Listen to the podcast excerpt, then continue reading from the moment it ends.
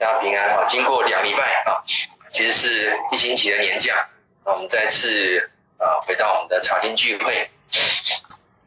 那我相信大家在年假当中跟家人啊哈有很好的相处啊，很欢乐的时光，因为这次的年假还特别长啊。那我们要接下来延续我们在年假前的呃查经进度。今天我们要看的是《民数记》的十三章。那十三章、十四章这两章是啊《民数记》当中，或者说整个出埃及的历史当中的一个反转的很重要的过程啊。那本来呢，我们的出埃及呢，从埃及走到呃，从埃及走到那个迦南地呢，顶多顶多就是。呃，三个月、四个月就可以走到了啊。那当然，以色列他们离开埃及之后呢，啊，花了一个月的时间，一个多月的时间走到了西奈山，然后在西奈山底下呢停留了呃十个月啊，学习学习这个律法啊。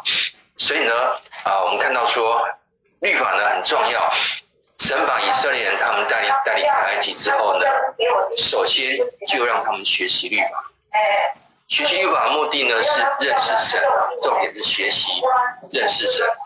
那么认识神的属性，认识神做事的法则。好，这是他们在西奈山下呢十个月很重要的目标。那认识神了，学习了神的法则，那可以与神同行的时候呢，他们在第二年的呃逾越节过后，才出发，出发再往前走。那我们在民数记看到呢，一到十章是民众的奉献啊，各个支派的奉献，那都是一个啊顺服的表征。他们愿意把自己，甚至到最后面是利未人把自己呢献给神，神再把利未人呢赏给祭司来支派。看到说。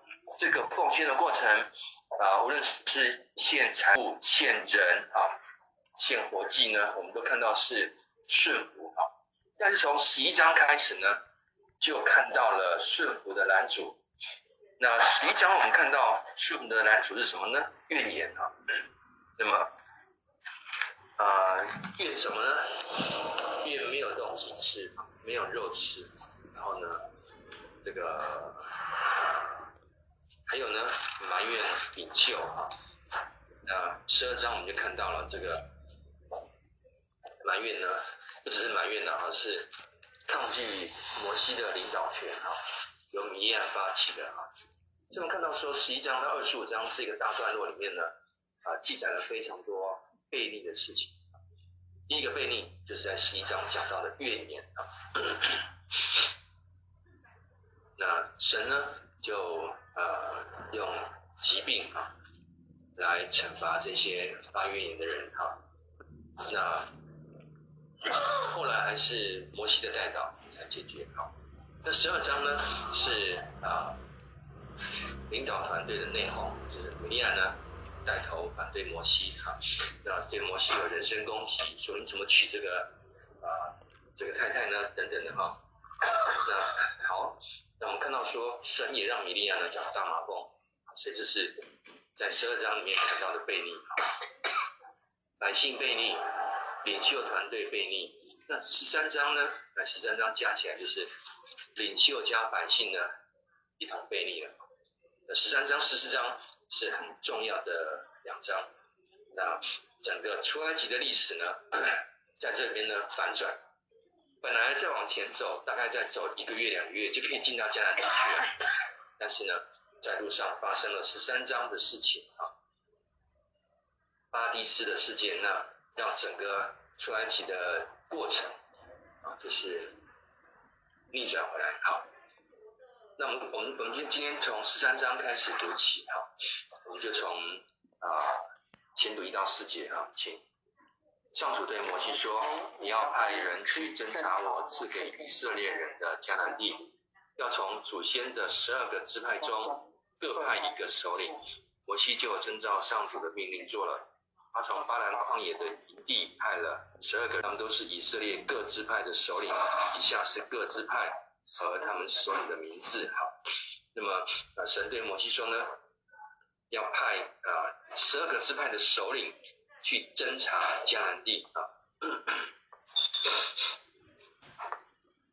侦查的目的呢，当然就是在，因为他们进到迦南地不是。空无人居嘛，啊，迦南地已经有迦南人住在那边的，所以他们现在要进去的话呢，一定要先啊摸清迦南地的一些地理啊，啊这个人啊，哪些人住在什么城镇等等，所以呢，这个查探呢是必须的，侦查是必须的。那以下是各支派首领的名名字啊，我们就往下读，吕便。撒克的儿子沙姆亚、西缅、何利的儿子沙法，犹大支派呢，耶孚尼的儿子加勒，以萨迦支派，约瑟的儿子加，以法莲支派，嫩的儿子何西阿，便雅悯支派，拉弗的儿子帕提，西布伦支派，梭底的儿子加迭，约瑟的儿子马尔西支派。啊，苏西的儿子加底，但支派呢是基玛利的儿子亚米利，亚瑟支派呢是米迦勒的儿子西帖，拿弗他利支派呢是啊夫西的儿子拿比，然后加德加德支派是玛基的儿子就利。以上是摩西派出去侦查迦南地的人的名字。那么摩西称嫩的儿子俄西阿为约书亚。好。这里呢，我们就记得，呃，这个嫩的儿子俄西阿是约书亚，呃，犹大支派的领袖是加勒啊，这两个我们先记得就可以了，其他人名呢可以先放下。好，那么十七节我们再往下读，摩西派他们去侦查迦南地时，这样指示他们：你们往北走，穿过南地，进入山地，看看那地是什么样的，住在那里的居民是强是弱。是多是少？他们住的地方是什么样的？是好是坏？他们的城有城墙，还是没有设设防的营地？土地是肥沃还是贫瘠？树木是否很多？要尽量在这里面见到的农作物。当时正是收收初熟葡萄的季节。好，这是摩西的交代，要看什么东西？哈，讲得很清楚。那么。第一个看地理，啊，那地呢是什么样的？看地理位置，高山河流，那河流当然就穿不过去啊。浅的河还可以，那深的河就穿不过。那高山等等的哈，这地理的第一个了解地是什么样子。还有呢，住在那里的居民呢是强是弱，是多是少啊？强弱呢是知道他们的呃品质多少是他们的数量。那么住的地方呢是什么样子呢？是好是坏？城墙是有城的墙，还是呃没有没有设城墙呢？哈，那么这都要先弄清楚。土地呢是肥沃还是贫瘠啊？树树木是不是很多？尽量呢带一些你们见到的农作物。这个我们在在现在来讲就是很典型的田野调查。我们要去看看这个地方的农作物是什么农作物，然后，呃，人人多人少，城墙坚不坚固等等的哈，这都是基本的一些真正要项。好，接下来我们就往下读哈，二十一节，他们就上上上去侦察那地，从寻的旷野一直到利河尼布，他们小经过南地来到希伯伦。那里住着亚纳人的子孙亚希曼人、示筛人和达买人，比埃及的索安城早七年建成。他们到达以实各谷时，砍下一节长长着一串葡萄的葡萄枝，那串葡萄大的要有两个人用杠子来。他们带回一些石榴和无花果，那地方叫以实各谷，意思是一串。因为以色列人在那里砍下了一串葡萄，好，那这个呃，他们呢就按照摩西的交代啊，的侦查，从寻的旷野到河利往北走，来到南地的希伯伦哈。这个南南地的南地已经是迦南地的南边，它还是旷野，它的气候形态呢还是接近沙漠形态，沙漠气候啊。那往北走呢，啊，到了希伯伦哈，从南地再上到希伯伦呢，气候就不一样了啊。这里呢，啊，雨水就比较多啊。然后呢，呃，换句话说，他们已经离开西奈半岛，进到迦南地了。那这里呢，他们就看到一串葡萄很大，大到这个要有两个人来抬哦。换句话说呢，啊，他们看到的葡萄呢，啊，应该是野生的葡萄，因为如果是有人种的话，他们砍人家葡萄，那人家会当地的人会会叫啊什么的，就他们就砍了葡萄，葡萄呢大到。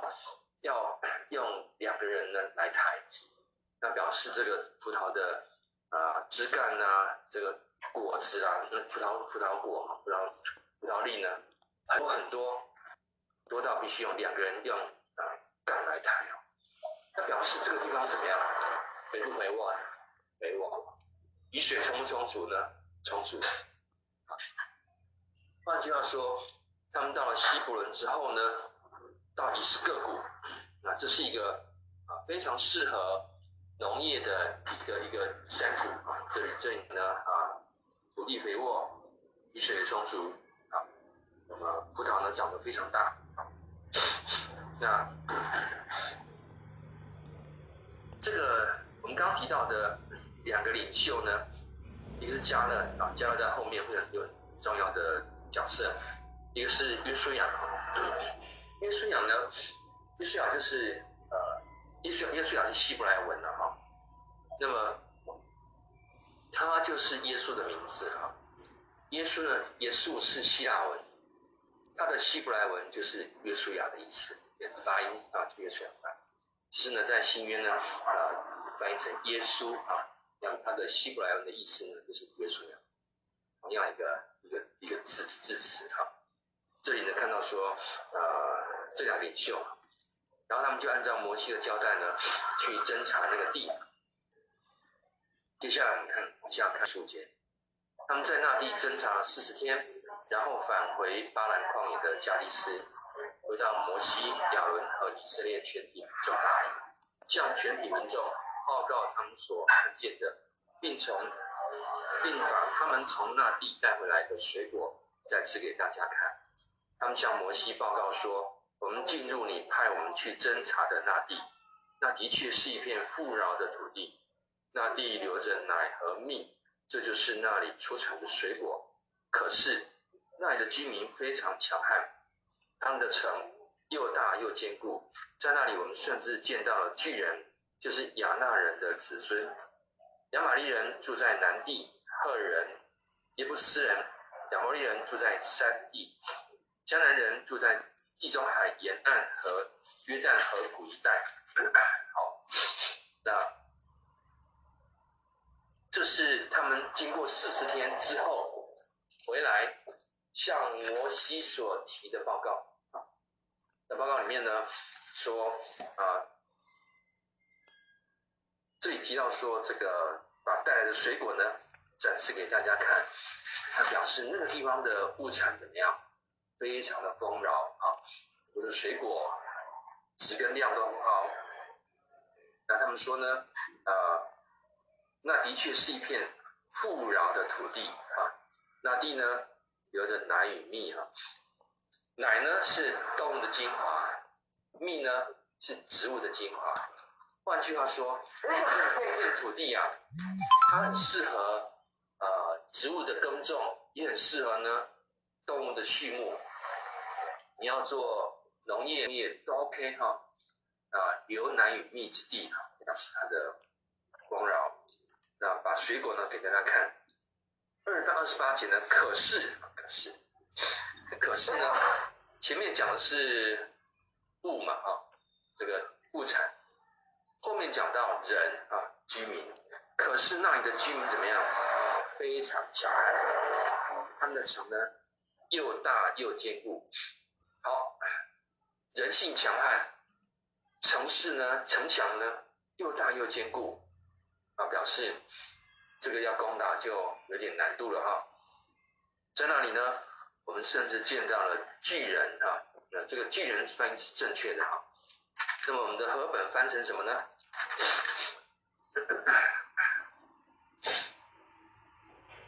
我们的和本呢翻译成伟人呐哈，其实不是伟人，是巨人是正确的。这跟那个创世纪那边呢，创世纪的呃提到了那个，当然在十几章的地方呢，有提到了十一章左右几个啊万国的万国谱啊万国的叙述啊。就是地被分开之后呢，啊，里面呢就就提到伟人啊，同样的不是伟人啊，是巨人啊，是巨人。那么，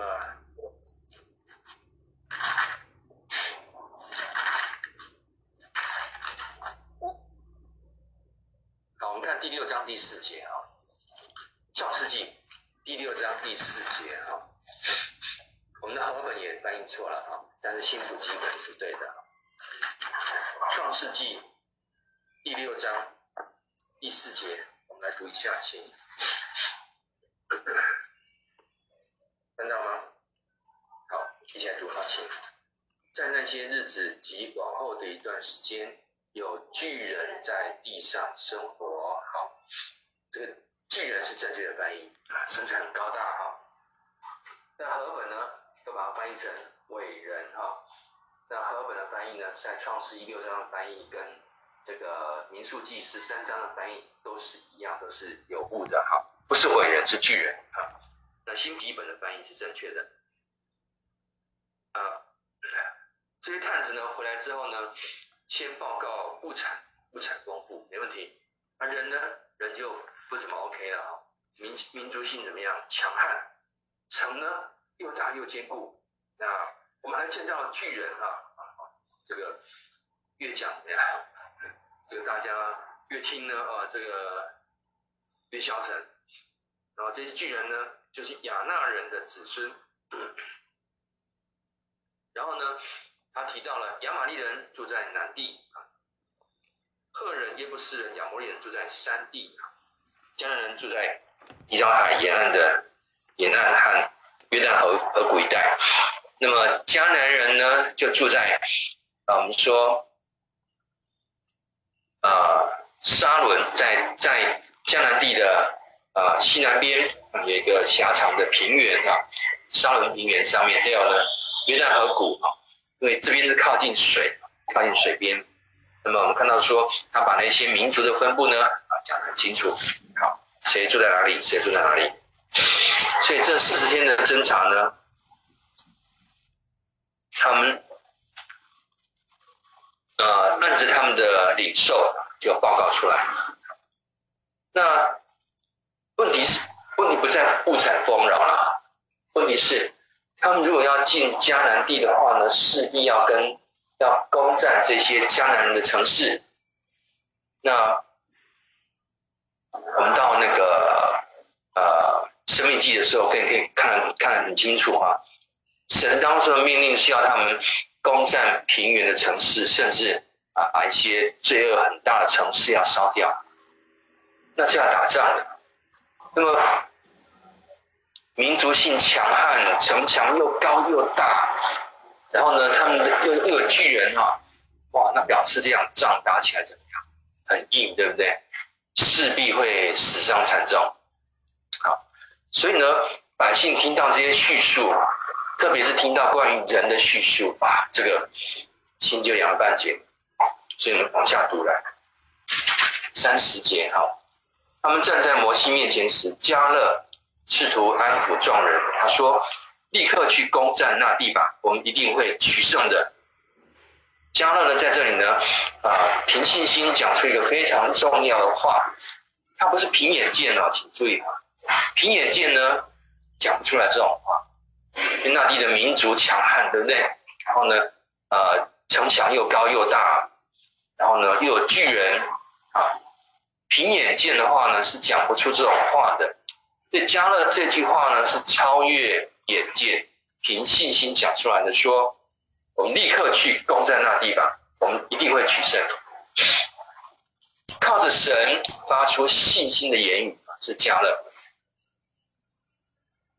三十一节啊，有一个反转啊，但我们往下读，但跟他一起去侦查的人却表示反对，我们不能上去攻击他们，他们比我们强大。于是他们在以色列人中散布坏消息，说我们过去侦察那地被吞掉来定居的人，我们见到的人都是身材巨大，在那里我们甚至见到了巨人，就是亚纳人的子孙，跟他们一比，我们就像蚱蜢一样。他们也是这样觉得。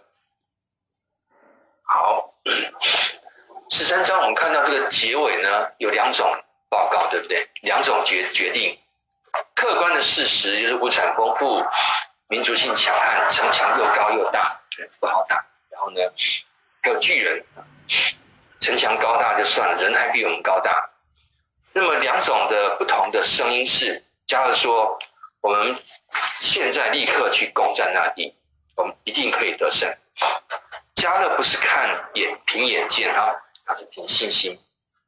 但其他的十个支派的领袖呢，却反对啊，说不能上去啊，他们比我们强大，这凭眼见。确实，人家身材高大，城墙也高大，怎么大。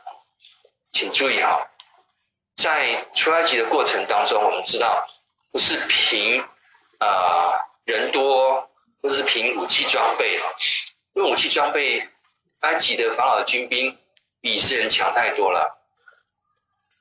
人家是铁车，那么啊、以色列人是什么都没有，拿着那个刀，那个那个叫做叉子啊哈，那个斧头啦，这些农具啊，怎么打？所以我们看到说，在出埃及的过程当中啊。包括死灾，到后来法老的追兵，都不是以色列人去打败人家，都不是，是神介入。同样的，现在他们要啊进到迦南地区呢，迦勒靠着过去对神的依靠，这种信心，他宣告说：我们一定可以得胜，因为不是靠人数，不是靠这个人的高大，尽管他们的城墙高大，人也高大，但没有关系，我们是依靠神。重点是依靠神啊，那么但其他的这个这个领袖呢，就吓到了。啊。从这个凭眼见来看的话呢，不得了了，这个啊没戏唱。他们怕呢死伤严重，说不能攻打，因为他们比我们强大。这是两个完全不同的决策啊。一个是打，现在打一定可以得胜。另外说不行，不能打。好，那啊、不能打呢？他们说原因是因为他们身材高大，城墙也高大。啊，他们看我们像，我们看自己像蚱蜢，他们看我们也是一样。哇！所以这是两种不同的信心所发出来的建议啊，完全不一样。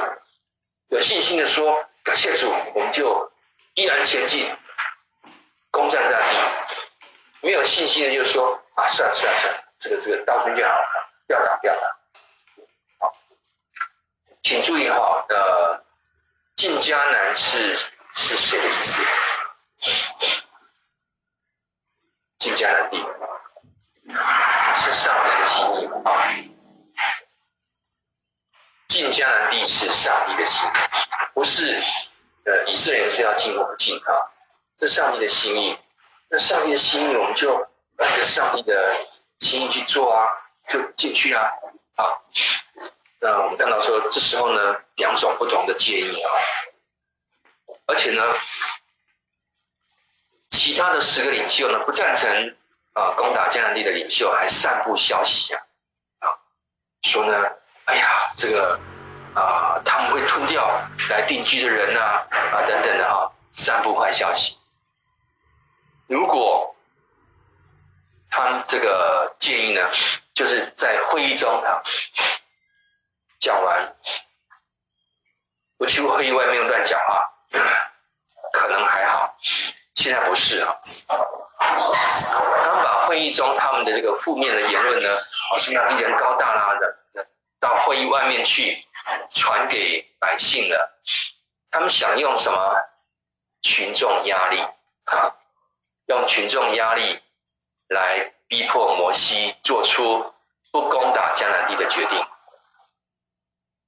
恶就恶在这里啊！进迦南是神的心意，但是呢，这群百姓呢是凭眼见，你没有信心就算了，你要去影响别人没有信心啊，这是非常糟糕的事情。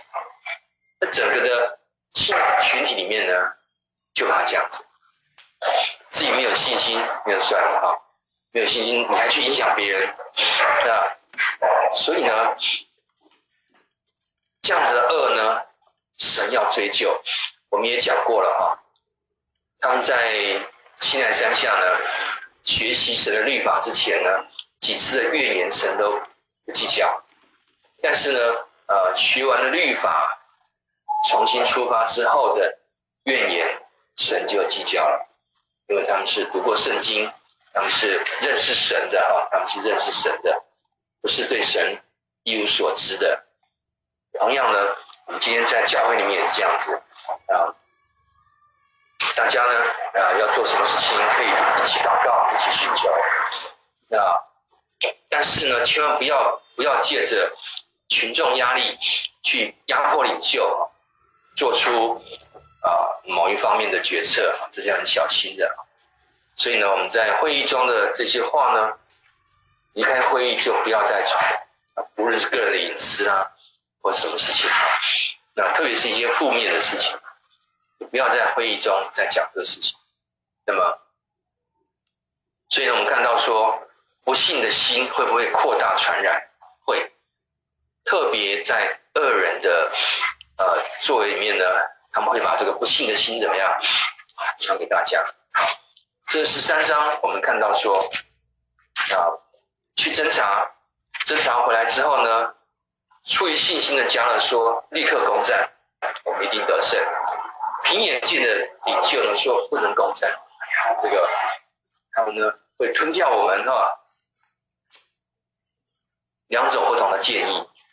好，那我们要进到十四章，我们进到十四章。十四章呢比十三章啊长很多哈。那么，好，我们看一下。一到四节前，十四章一到四节，民全体民众都大声啼哭，整夜哀嚎，他们异口同声，大声指责摩西和亚伦，他们抱怨说：“我们还不如死在埃及，或死在这旷野里。上主把我们领到这里，就是要我们死在战场吗？为什么我们的妻子儿女会像战利品一样被掳走的？我们回埃及去，岂不是更好吗？”于是他们一起密谋说：“我们选一个新领袖回埃及去吧。”好，当这个不实的消息、负面的坏消息经过恶人的传播之后呢，大家都都啊领受到这个恶性啊，民众怎么样？大声啼哭啊，整夜哀嚎。我们看到。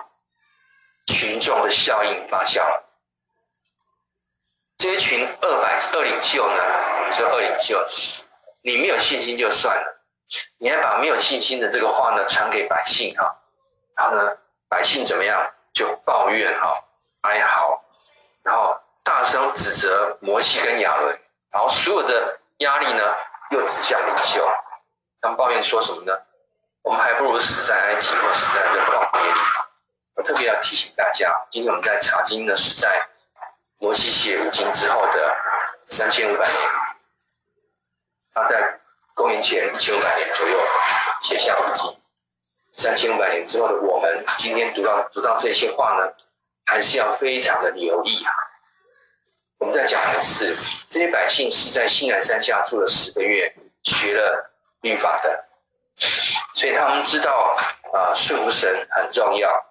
但这里呢，他们却顺不下来，埋怨领袖，还还咒诅自己。他们说：“我们还不如死在埃及或死在这个旷野里。我们知道后面的发展啊，当百姓啊发怨言，然后呢，在啊加低斯边啊抗拒神的时候呢，神发怒了。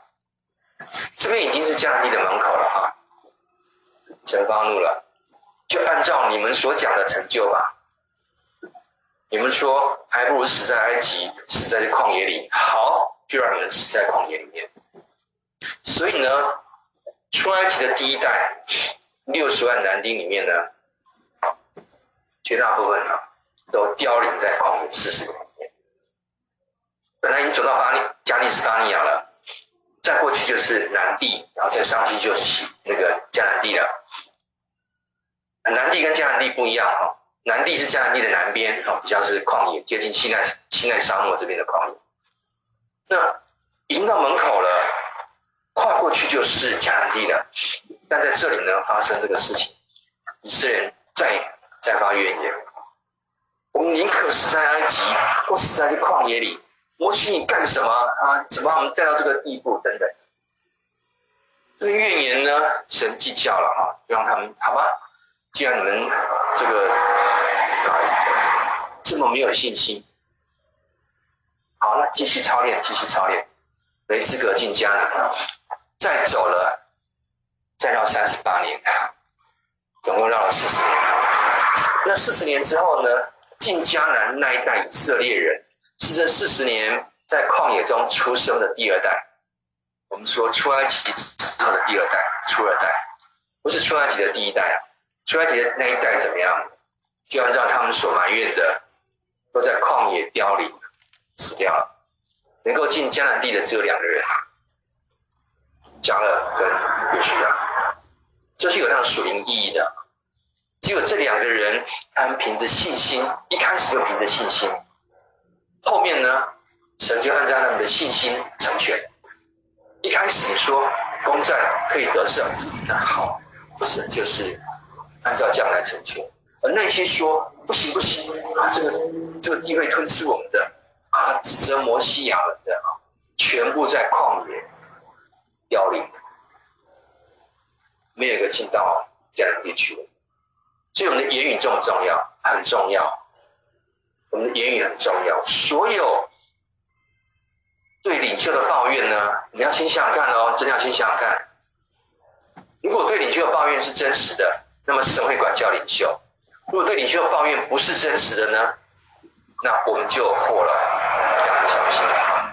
所以呢，这里看到说，百姓呢，他们都抱怨说，我们还不如死在埃及或死在这旷野。好，按照你的话语成就吧。第三节，上主把我们领到这里，就是要我们死在这战场上吗？抱怨的对象从摩西亚伦上升到什么？神。埋怨神，我们今天稍微一点概念都知道说，这这个太离谱了吧？哈，你埋怨人就算了，你还埋怨埋怨神啊？啊，这个我们就不用再多说了，这个我们应该都很熟悉啊。那么啊，现在呢，很多人会对一样会埋怨神了哈。那千万记得哈啊，不要去埋怨神，在神所量给我们的环境当中。我们体察神的心意，做好预备。啊，无论现在我们像疫情当下，也许人是休薪假，然后有的人可能是有些困境等等的，不要埋怨。就是在这里呢，彼此扶持，彼此帮补，啊，预备下一步。那么这里的预言呢，第三节已经指向上帝了。然后他们说。我们的妻子儿女会像战利品一样被掳走的。我们回埃及去，岂不是更好吗？好，要走回头路了，对不对？走回头路，在属灵的路上呢，千万不要走回头路啊，非常危险。于是呢，他们就一起密谋，要另立领袖，另立首领，要回埃及去啊。这形同什么？叛变啊！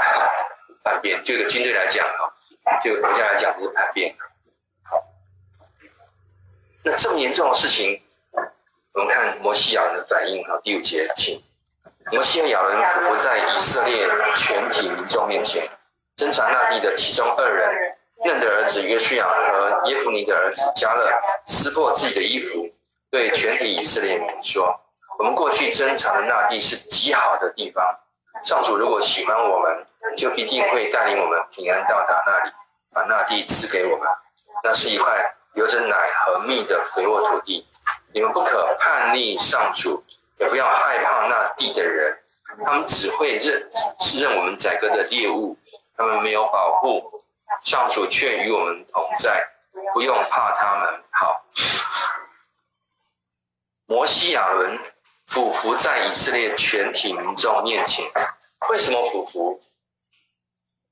因为摩西知道这个民众的怨言的严重性。你想摩西亚伦俯伏在那边干嘛？圣经上没讲啊。但是呢，如果我们设身处地从前面看过来，摩西每一次百姓在发怨言，在那边指责他的时候，这次这次指责到上帝了啊。那摩西都在什么？都在祷告。我相信他伏在地上就在祷告。主啊，求你赦免这个这群百姓。主啊，求你怜悯。主啊，主啊，安静的祷告。那么，但是呢，看起来是群众的声音啊，压过了摩西亚伦啊，摩西亚伦伏在地，对不对？非常谦卑。群众呢，啊，指责上帝啊，祷告在上，这是一个强烈的对比。然后呢，其中的两个探子啊。加勒跟约书亚呢，就撕裂衣服，对全体市民说：“我们过去侦查那地是很好的地方，上主如果喜欢我们，就一定会带领我们平安到达那里，把那地赐给我们。那重点在这边，上帝如果喜欢我们，悦纳我们，就一定会把地赐给我们。所以看到没有，他们的重心在上帝，不是说我们去争取。”我们去征战，是上帝，上帝要赐给我们，上帝赐给我们，跟我们去征战那个完全不一样。一个是我用一个极端的表面，一个是坐着，神就把土地给我。另外是你打半天呢，不一定打下来。好，那么很重要一点啊，上帝如果喜欢我们，所以我们呢，我们就要成为。上帝喜悦的子民呢、不要整天埋怨啊，埋怨领袖，埋怨上帝啊！上帝如果喜欢我们，就一定会带领我们平安到达那里，那地赐给我们。那是一块有着奶和蜜的肥沃土地。你不可叛逆上主，不要叛逆啊！不要叛逆，也不要害怕啊！叛逆跟害怕在这边呢，很突出，对不对？叛逆上主的心意，害怕那地，根本不想去打，不想进迦南哈。教约书亚说，他们只会是任我们宰割的猎物。人家的城墙又高又大，然后呃，人家的人呢高大，但是呢，教约书亚凭信心发出的言语是。他们只会是任我们宰割的猎物，他们没有保护，上主却与我们同在。这个呃，我我们这样读读不出来他们别人的意思。他们没有保护的意思是说，他们没有神在保护他们。我们呢？我们有神，上主、上帝跟我们同在。这样这样讲就很清楚了，在。在呃古晋东，就是在这个古晋东这个历史里面呢，差不多每个国家都有他们拜的神啊。那么，所以呢，他们要征战之前呢，一定会向他们的神明呢啊献祭啊等等啊，祈求神明的祝福。那约书亚教他们在这边说什么呢？他们没有保护，他们没有神明的保护，我们有，我们是有上帝的保护。所以看到没有？这个时候，在这个环境之之下，啊，不凭眼见，凭信心，而加勒约书亚帮助群众把眼目提升到上帝的身上，这很重要。征战不是靠着血气，征战是靠着上帝。所以呢，他们没有保护，他们没有没有神明保护，我们呢，上主却与我们同在，不用怕他们，不要怕。所以呢，不要叛逆上帝，不要不要害怕这些人。他们没有神明的保护，我们有，我们有上主与我们同在。所以，迦勒约书亚呢，把整个征战的核心聚焦在神的同在。有神的同在，就可以凡事顺利；没有神的同在呢，赶快安静下来，认罪悔改，然后求神的光照，圣灵光照，然后呢，该改变的就要改变，那么。该毁的就要毁，该改的就要改。我们要讲的就是全部的征战在乎神。所以在这里呢，啊，我们看到说，迦勒约书亚呢，他们是逆着群众的压力，逆着多数人的意见，帮助大家把眼睛聚焦在上帝身上，这个很重要。没有没有这个这两个人呢？可能，呃，这个后面更是不堪设想。那他们这样做，大家都说不要打。这两个人说不要叛，不要叛逆上帝，这这是一种指责嘛，对不对？你们在叛逆嘛，哈，不要害怕嘛，哈，他们，这群众是害怕的。这种直接指责群众、指出群众弱点的，啊，你们就是叛逆上帝啊！不要叛逆上帝，你们就是害怕，不要害怕。这些话会不会激怒群众？会，会激怒群众。那下场呢？我们来看一下第十节。但全体民众却在谈论要用石头打死约书亚和加勒。这时，上主的荣光在圣幕中向所有以色列人显现。上主对摩西说：“这些人藐视我要到什么时候呢？即使我在他们中间行了这么多神迹，他们还是不相信我吗？”断绝关系，用瘟疫消灭他们，却要使你成为一国比他们更强大。好，全体民众呢被激怒了。你说我们叛逆上帝，那你说我们害怕，其实没有错。约书亚讲了讲的一点都没有错。群众呢受到煽动了，叛逆上帝了。群众呢受到煽动，怎么样？害怕。当讲实话的人把实话讲出来之后呢，群众被激怒，就要石头打死他。这是就是人性。我们说充满罪恶的人性就是这样子。讲实话哇，被 K 了。但是呢，我们看到上的荣光在这时候怎么样？向众人显现。上主的荣光本来是在会幕里面呢。啊但这个时候不一样啊、这个荣光呢，穿过会幕，让所有的以色列人都看到了。表示神怎么样？神出来了嘛，对不对？我们用用现在的话说，神本来坐在会幕里面，现在神怎么样？他站出来了，他的荣光呢，向整个以色列人照亮。这个时候呢，上主对摩西说。这些人藐视我，要到什么时候？藐视我，这些人看不起我，控告我，要到什么时候？即使我在他们中间行了这么多神迹，他们还是不相信我吗？对哦，这个出埃及的第一代人，他们看过十灾没有？看过吗？啊，在出埃及有十个灾难，请问这十个灾难当中，以色列人有没有做什么？没有哎、他们是观众哎、他们是观众。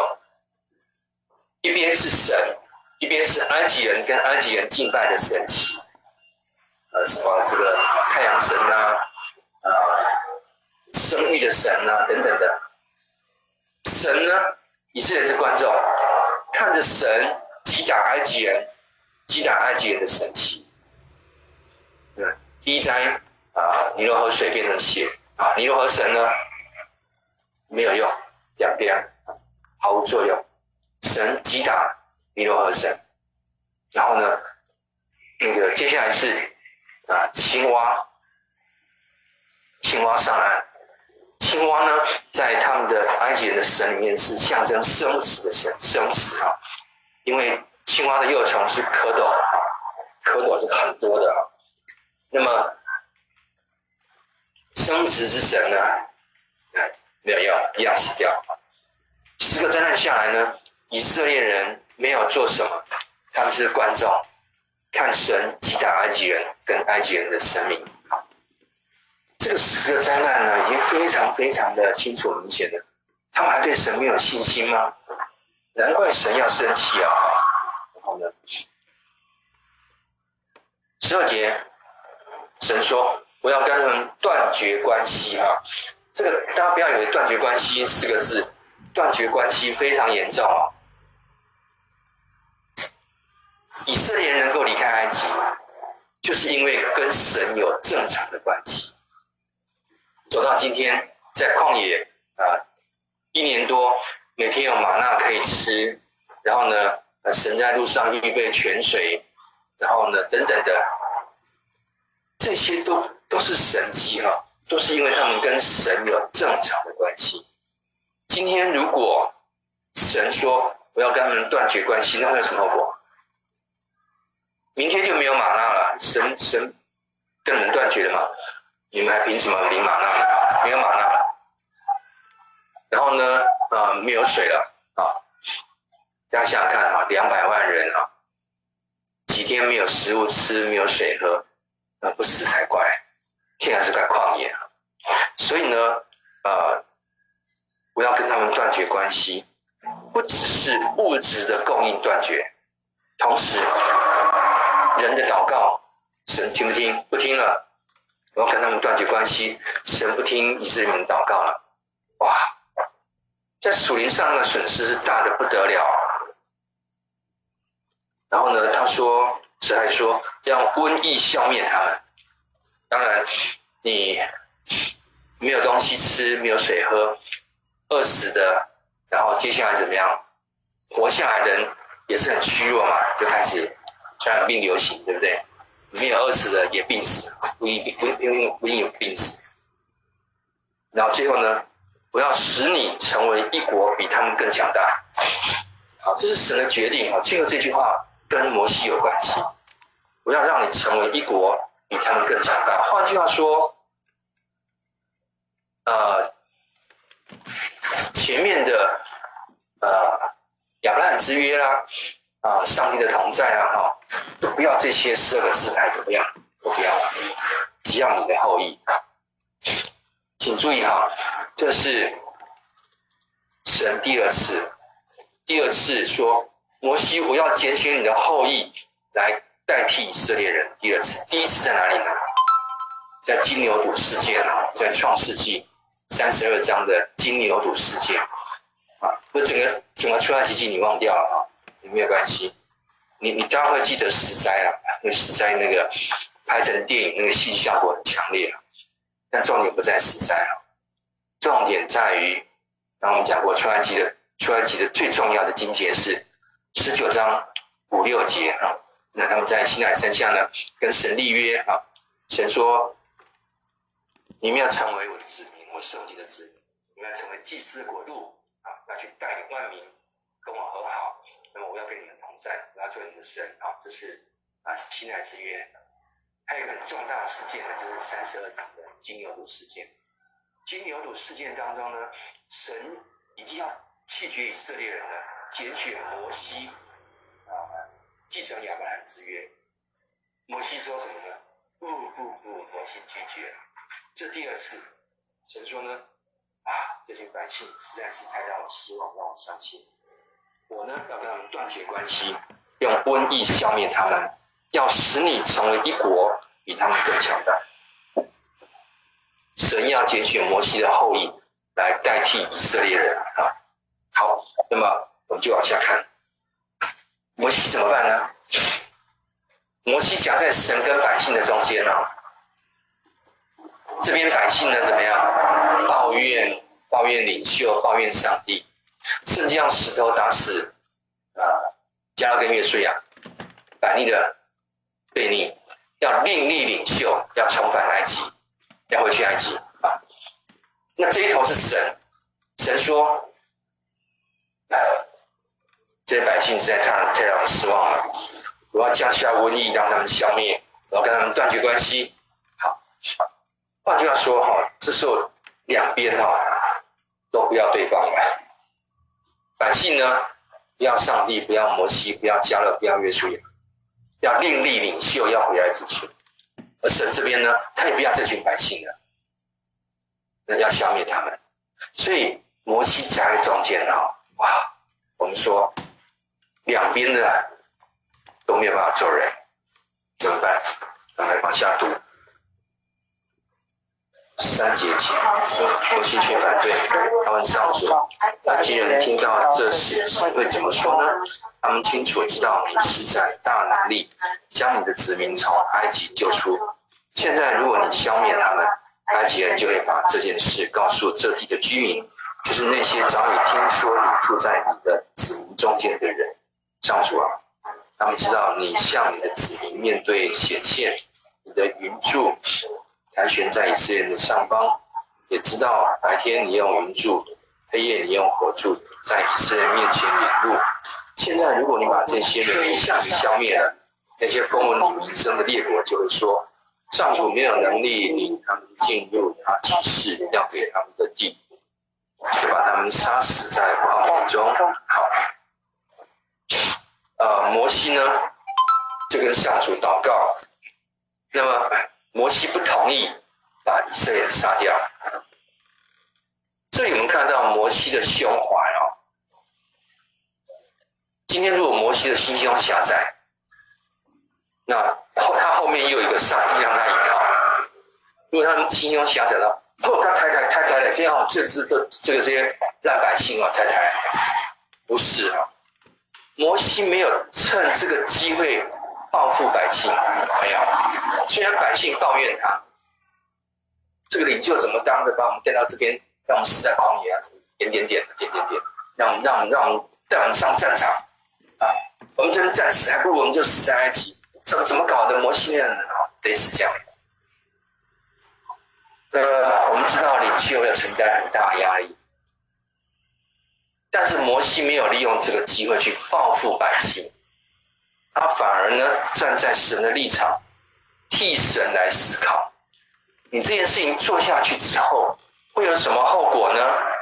这个做下去之后，这个后遗症，上帝你可以承担吗？哦，他是顺着这个思考。上帝如果这么做的话，这个后遗症好吗？啊，我们看看他怎么跟上帝讲的。埃及人十三节。埃及人听到这事会怎么说呢？他们清楚知道你施展大能力将你的子民从埃及救出，因为他们过红海的事情已经传遍了，传遍附近了啊！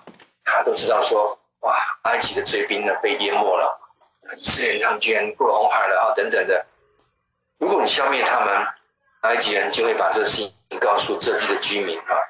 怎么说呢？啊，这个上帝的不会摘雕啦。没有办法把他们带进旷野啦，就把他们在中间就杀掉了。哎，摩西这样讲有没有道理？有道理。摩西完全放下他自己的伤害，他被百姓重伤，被百姓啊诋毁，他完全放下这些，跟他自己的他完全不管他，他只站在上帝这边替上帝。上帝的立场来想，上帝啊，如果把这些人杀掉的话，埃及人会怎么说？埃及人呢、啊、会说啊，上主没有能力领他们进入圣地啊，所以呢就把他们杀掉了。这对上帝你的名声啊，你的你的声誉来讲，这个后遗症太大了。以后你要怎么样叫埃及人来敬拜你呢？所以呢，摩西，请注意，他在面对这件事情上面呢，他没有自己的立场。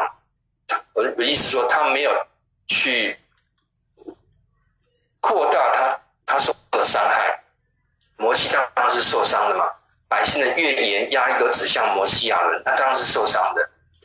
但是在整个事情当中，他是站在神的立场，替神设想，他完全没有想到自己的受伤呢、自己的权威啦、你们要立立领袖啊啊，那我算什么？没有这样想，他只想到上帝。上帝这样做，那些埃及会怎么讲你？他们会说啊，你没有能力把他们领进迦南地区，在路上就把他杀掉了，啊，这样不好呢啊。接下来是七节请，上主啊，请你显出大能力，就像你曾经宣告的，曾说上主不轻易发怒，满怀永远的慈爱，赦免任何罪恶和叛逆，但他不以有罪的为无罪，却要把父母的罪算在儿女身上，全家人都要受牵连，直到三四代。求你按照你永远的慈爱宽恕这些人的罪吧，如同他们离开埃及以来。你一直宽恕他们的那样。首先，摩西站在神的立场，跟神说：“主啊，你若把这些百姓杀掉了，埃及人会怎么评估你呢？他们会说有没有能力把他们带进到迦南地去，所以在路上把他们杀掉了。啊，这个对上帝你的生命来讲，实在是不好哎。所以呢，求你显出大能力。”就是你曾经宣告的，请注意，这里神抓住神，摩西抓住神的话语来向神祈求，这个祷告很重要。第一个祷告呢，摩西站在神的立场来想，啊，你这个动作，上帝，你这个动作做下去之后，会有什么后遗症呢？后遗症就是后世的人都会议论你哦，哎呀，上帝。没有办法把他们带进迦南地啊，所以把他们杀掉了。第二个呢，摩西抓住神的话语向神祈求，他说：“你只要说十八节的神神讲的话了，上主不轻易发怒，满怀永远的慈爱，赦免任何的罪恶和叛逆。主，这是你讲的，求你赦免他们吧，求你原谅他们吧。”好所以呢，摩西抓住上帝的应许，就这是你讲的话，请你要显出你的信实啊，显出你的慈爱，宽恕这群百姓吧。那二十节是什么回应？来读下去。上主就说：“宽恕他们，但我指着我的永生启示。”指着充满大地的上主的荣耀启示，这些人没有一个能进入那地。他们都见过我的荣耀，见过我在埃及和要向后转，不要往亚玛力人和迦南人住的地方去。明天你们要出发，向着红海方向前往旷野。这是呃，神按照摩西所求的好。我就宽恕他们，所以我们看到摩西，他是一个先知的角色，他更是一个祭司的角色，他替人祈求，求赦免，求存活，神答应他了。但是呢，神指着自己启示哈，我指着我的永生启示，我指着我的荣耀启示，这些人没有一个能够进到那里，这些。呃，除了加勒约书亚之外，这些人呢，没有一个可以进到那个地。好，那么二十四节，我仆人加勒，他态度跟其他人不一样。那么他一直对我忠心耿耿，请注意哈，加勒在哪里显出忠心？顺服神的心意上面显出忠心。迦勒呢，他知道神的心意就是要领他们进迦南，所以他在进迦南这件事情上面一直是忠心耿耿，他没有去附和那个多数的探子啊，多数的群众，顶住那个群众压力，甚至他被石头打死啊。神说：“他一直对我忠心耿耿，因此我要把他带进他侦查过的那地。他的子孙要继承分给他们的全部土地。现在你们要向后转，不要进江南了，往旷野去，走吧，往旷野去。好，我们看到十四章到这里呢，三、十四章发展下来，本来是进江南的方向，啊，往北走要进江南。现在百姓呢，因着十个探子发出来的谣言说：“哦，那地哦不得了啊，会吞吃我们呐、啊！哎呀，我们跟那些人打仗，我们稳死的啊，哦，很很惨的。”百姓呢，听到这些谣言呢，受动摇了。先是这十个探子领袖的领袖动摇，然后谣言散不出来呢，百姓动摇，然后全部的压力呢指向摩西亚人啊，加约书亚。百姓想干嘛？要另立领袖，回到埃及去。这跟出埃及的方向是完全相反。所以呢，百姓怨言说。抱怨说：“我们宁可死在埃及，而死在旷野啊！那上帝要把我们呃带带我们出来死在旷野吗？”他们讲这些抱怨的话，他们所做的事情，神都好成就。你们这一代的人都不要进江南，就在旷野中凋零。你们回江南，等回埃及去，好，回去吧，往旷野走，不要进江南。神存留他们的生命气息，但是不让他们进家，这个很重要。那整个出埃及的过程，本来是往迦南前进的，现在怎么样？返回来了，不用进去了，不用进去了。你们这群人不用进去了。上帝不杀你们，但是也不让你们进家，没有资格。这群人完全没有资格。进到迦南地去享受那个迦南的丰盛，所以呢，啊，我们说越女真的要很小心，特别是领袖，教的小长啊、同长老执事啊这些，千万不要随便的发怨言。我们刚刚讲过，如果领袖有错，那可以带着两三个人啊，请领袖改善啊。那千万不要用用这种造谣的方式、散播谣言的方式，用群众力量来对付领袖。那我跟你讲，结局跟他们一样，非常惨。呃，这个虽然是命没有命命命留下来了，但能不能进江南？不能进江南。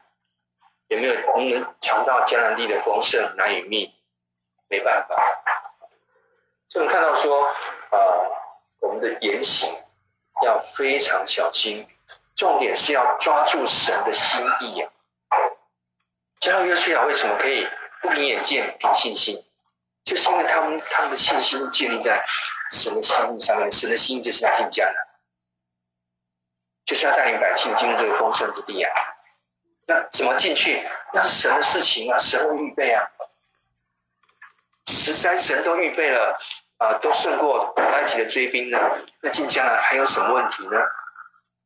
没有问题啊。所以呢，信心真的很重要，信心是未见之事的实底是。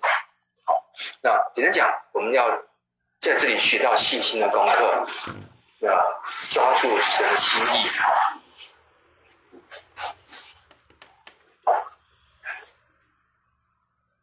好，那我们就，因为这这章是稍微长一点哈，我们到神发出命令的时候呢，让他们回到旷野去。我们暂时停在这边啊，下一拜再继续。我们看到整个的逆转，本来可以进迦南的，现在呢不能进迦南，就是因为整个十个领袖，十个孩子，十个领袖加上群众。一起叛逆，一起叛逆，那真的是、呃、非常严重的事情。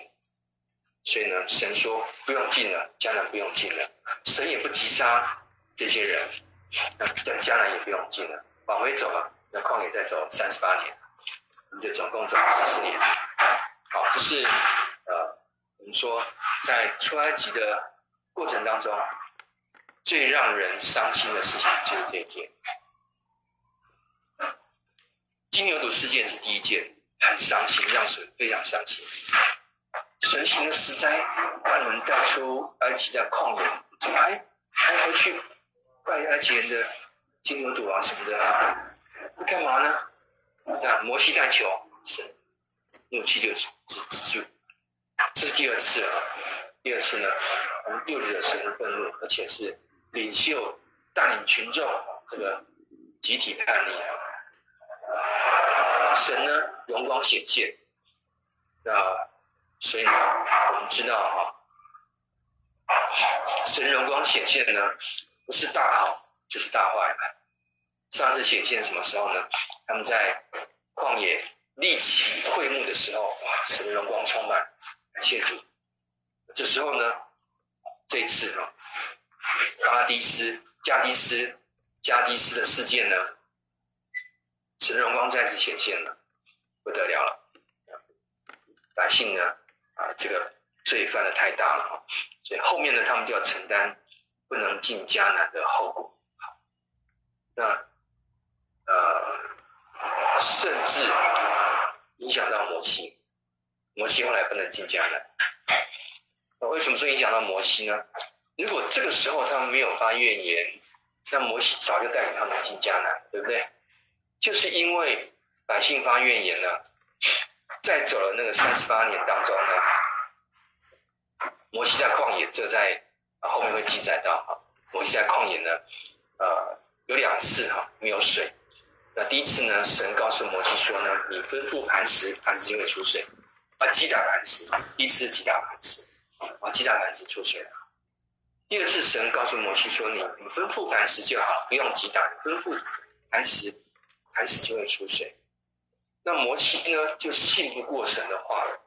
那想说上次我就打了条水，这次用讲的就有用吗？啊，所以呢，他就不信神说用讲的、用吩咐的，他还是用上一次的经验拿杖就打，打之后呢，哎，那个水就从磐石出来了。但神就追究摩西了，说呢，你信不过我的话，所以呢，你也不能够进迦南地区。就是因为多绕了三十八年，导致摩西后来呃发生这个事情，让摩西也进不了迦南。如果没有没有加利斯事件，没有加利斯巴尼的事件，他们早就进迦南了。后面摩西也不会因为那个事件啊说该吩咐却去击打磐石这个事件而不能进迦南。所以呢，我们看到说信仰是一个群体性的啊。神一定期盼每一个人都往前，没有人落后。那在教会中呢，我们对于怨言的处理就要非常谨慎。那有怨言出来，那我们就赶快去面对它。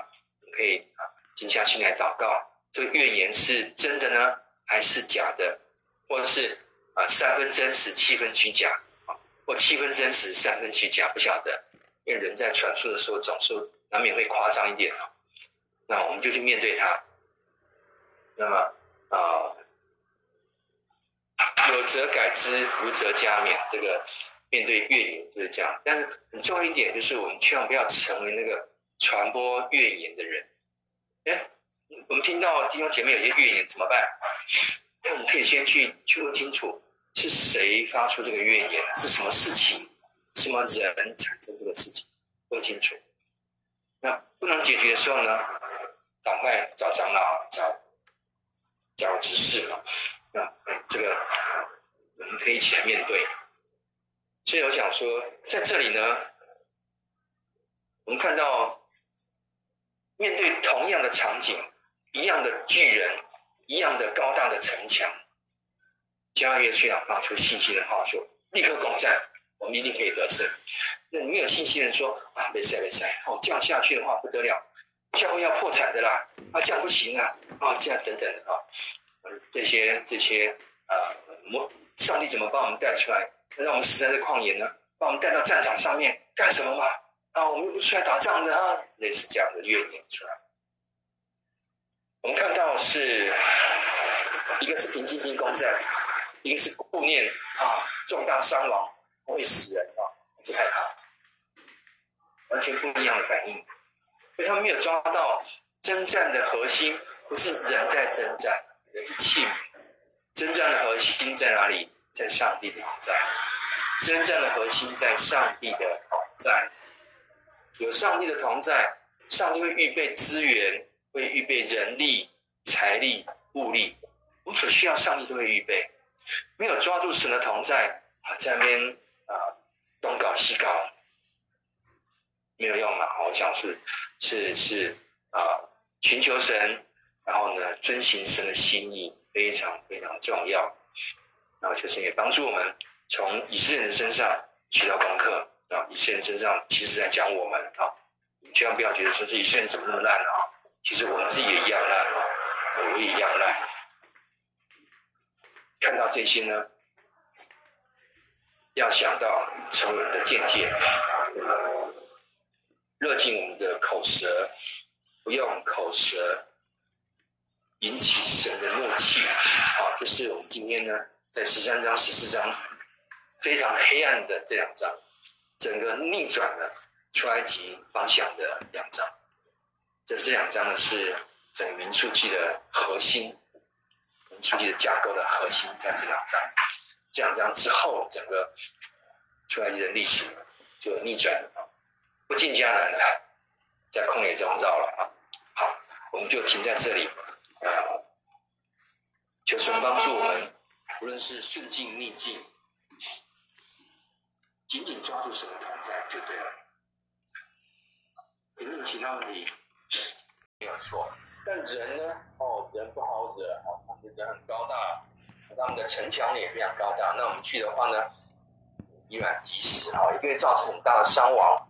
所以有十个探子的说，不行，去攻打迦南地呢，那一定会造成伤亡。那呃，好，呃，所以呢，这时候呢，啊、呃，十比二呢，那百姓站在哪一边呢？百姓站在十个探子这边。我们的多数决在那边，然后呢，呃，百姓之间呢，啊，不但是这样子，这十个探子还把负面的讯息、啊，散布给百姓知道，结果造成一个群众的压力，那这个群众压力呢，在呃当当中又发酵了，造成百姓呢，他们啊，第一个埋怨上帝，埋怨领袖。那埋怨上帝，埋怨领袖。第二个动作呢，他们要另立领袖，要回埃及去。那这事情就惹怒了上帝。我们讲过，在西乃山下呢，以色列人花两个月走到西乃山，然后在西乃山下待了十个月。那他们在西乃山下十个月做什么呢？啊，学习律法。摩西呢，上山领受律法来教导百姓。所以百姓这个时候呢，是知道神。喜悦什么呢？不喜悦什么？换句话说，在整个的出埃及的过程，都是神在做事。十个灾难，然后呢，领他们出来啊，每天降下玛纳，想吃肉的时候还有鹌鹑供应嘛。简单讲就是说，呃，从出埃及到现在，一路上都是神的恩典。以色列人做什么没有？没有，他们就是顺服而已啊，顺服跟着神，跟着神，跟着神。他们跟着神就对了。那这个时候呢，他们要另立领袖，要回埃及。这跟神的带领、跟神的心意怎么样背道而驰？我们用比较通俗的话来讲，跟上帝对着干。我们说这是自讨苦吃啊，啊，或者是自讨死啊。没办法，这个人的背逆就是这样啊。那神说呢，要带他们带他们进迦南，啊，真正。不是在乎战车马兵啊，真正的征战是在乎耶和华啊，神的同在。所以呢，神就发怒了。那神发怒之后呢，啊，十四章，十四章呢，啊，百姓就就不得了，那个怨言就散开了。然后他们就针对啊领袖啊摩西亚。那这里呢，他们要立立领袖的事情呢，神很生气，那神就啊告诉摩西说：“我要把这些百姓灭掉，然后呢，让你的后裔呢成一个大国来继承我的应许。”简单讲呢，这是神要废掉以色列民，然后呢，啊，因为以色列人要废掉神所立的领袖嘛，那神就要废掉这群啊悖逆的百姓啊，另立摩西的后裔来继承亚伯拉罕之约。简单讲这样子，那这时候摩西有没有答应呢？没有，摩西没有答应啊。摩西呢，他没有答应，那他反而是。啊，赶快祷告。那么说，这是第二次神要用摩西的后裔来替代以色列百姓。第一次是在金牛犊事件啊，那时候也是一样，摩西也是赶快祷告。他没有说啊，好啊，这群该死的百姓啊，谢赫没有。一个领袖，他的胸怀，他的气度，在这边就可以显现。而且摩西呢，赶快为以色列祷告。金牛犊事件是这样子，探子事件呢也是这样子。那在摩西的祷告里面呢，他抓住两个重点。第一个就是你的名，主啊，你的名，你的名声啊，啊，主啊，如果今天把人杀掉的话呢，那万国列邦会怎么议论你呢？他会说哦，啊，你没有办法把以色列百姓带进迦南地，所以在路上就把人杀掉了，这样就想到你啊，是不是？第一个呢？摩西的祷告呢，第一个抓住上帝的名，主为你自己的名，你千万不要这么做啊。第二个呢，摩西抓住神的慈爱，神的慈爱。好，那我们上次看到了二十五节哈。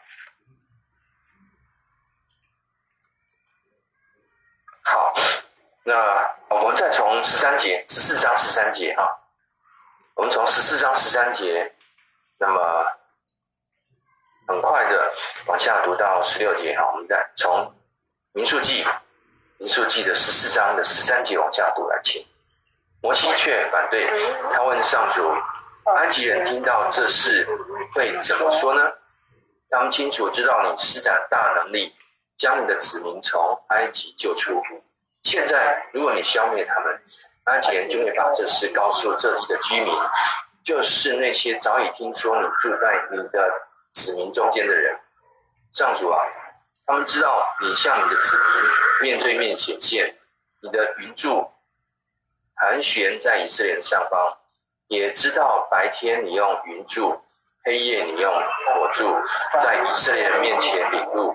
现在，如果你把这些人一下子消灭了，那些光闻你名声的列国就会说，上主没有能力领他们进入他启示要赐给他们的地，就让他们杀死在旷野中。这第一个，摩西呢抓住上帝的名来祷告，主主为了你的名，你不要这么做啊！为了名，千万不要这么做。好。那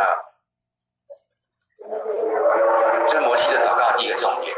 那第二个重点呢，是抓住上帝的慈爱。我们从十七节读到十九节起。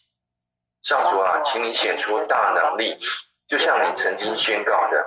你曾说，上主不轻易发怒，满怀永远的慈爱，赦免任何罪恶和叛逆。但他不以有罪为无罪的，有罪的为无罪。需要把父母的罪算在儿女身上，全家人都要受牵连，直到三四代。求你按照你永远的慈爱，宽恕这些人的罪吧，如同他们离开埃及以来，你一直宽恕他们那样。那第二个呢？啊，摩西抓住神的慈爱哈。那这是呃。比如说啊，十十七节后半段啊，这神神讲过的话。摩西用神讲过的话，你曾说，上主不轻易发怒，满怀永远的慈爱，赦免任何罪恶和叛逆，但他不以有罪的为无罪，就要把父母的罪算在儿女身上，全家都要受牵连，直到三四代。只是啊，我们看到说，摩西抓住神的话语，这话语的当中的核心就是神的慈爱啊。这个我们在出埃及记也读过这个经文啊啊。敬畏神的，神要向他赐福直到千代；那么悖逆神的呢，神要追讨他的罪直到三四代。那这里呢，强调是神会不会追讨罪呢？慈爱，神的慈爱是到千代，但神也会追讨罪啊！所以千万不要以为慈爱的神呢，就什么都 OK 了哈！神不是烂好人啊，神是好人，但不是烂好人。好人会有慈爱，烂好人呢，不追究罪恶，这就麻烦了啊！所以呢，神是慈爱的神，他也是会追究罪恶的神。但施慈爱的时候呢，是到千代，不是说到一千代就停了，不是说永永远远啊，一直赐福下去。重点是我们要全顺服。那么悖逆神的呢，神要追讨他的罪，自父及子直到三四代啊。这边不是说。呃，阿公犯罪，那么啊、神呢要打这个呃儿子的屁股，要打孙子的屁股，不是这个意思，而是说罪的权势呢，在一个家族里面呢，其实是会代代的传递啊。我们举抽烟做例子好了，爸爸抽烟呢，那么儿子抽烟的几率高不高？非常高啊，因为小孩子呢，他从小会会把爸妈当做他的。那个模模学习的榜样模范，他看到爸爸在那边吞云吐雾呢，啊、哦，爸爸的形象就是这样子，所以他长大之后呢，对烟的抗拒几乎没有了哈。所以呢，哎，他抽烟的时候就会想到我爸爸这样子啊。如果他们父子关系很好的时候，啊，这个抽烟搞不好是纪念爸爸。啊，我要讲说，一个酗酒的爸爸，他的孩子很难抗拒酒。一个抽烟的母亲，他们的小孩很难抗拒抽烟，所以假设要把抽烟这个习惯从这个家族中拿走，要不要经过三四代呢？要，快的话也许一两代，慢的话是三四代。所以这边说神要追究罪，但是呢，他不是直到永远哈，不是，而是要把罪的权势拿掉，让这个家族呢可以再洁净。所以三四代的追究罪。除掉罪的权势，和一千代的施慈爱，那对比是很强烈的。要强调是神是慈爱的神，当然是因为追究罪恶。那这是第二个重点。所以呢，当当呃摩西的第二个祷告呢，第一个为神的名，第二个为神的慈爱的时候呢，抓住神的慈爱的时候呢，你看神怎么回应啊？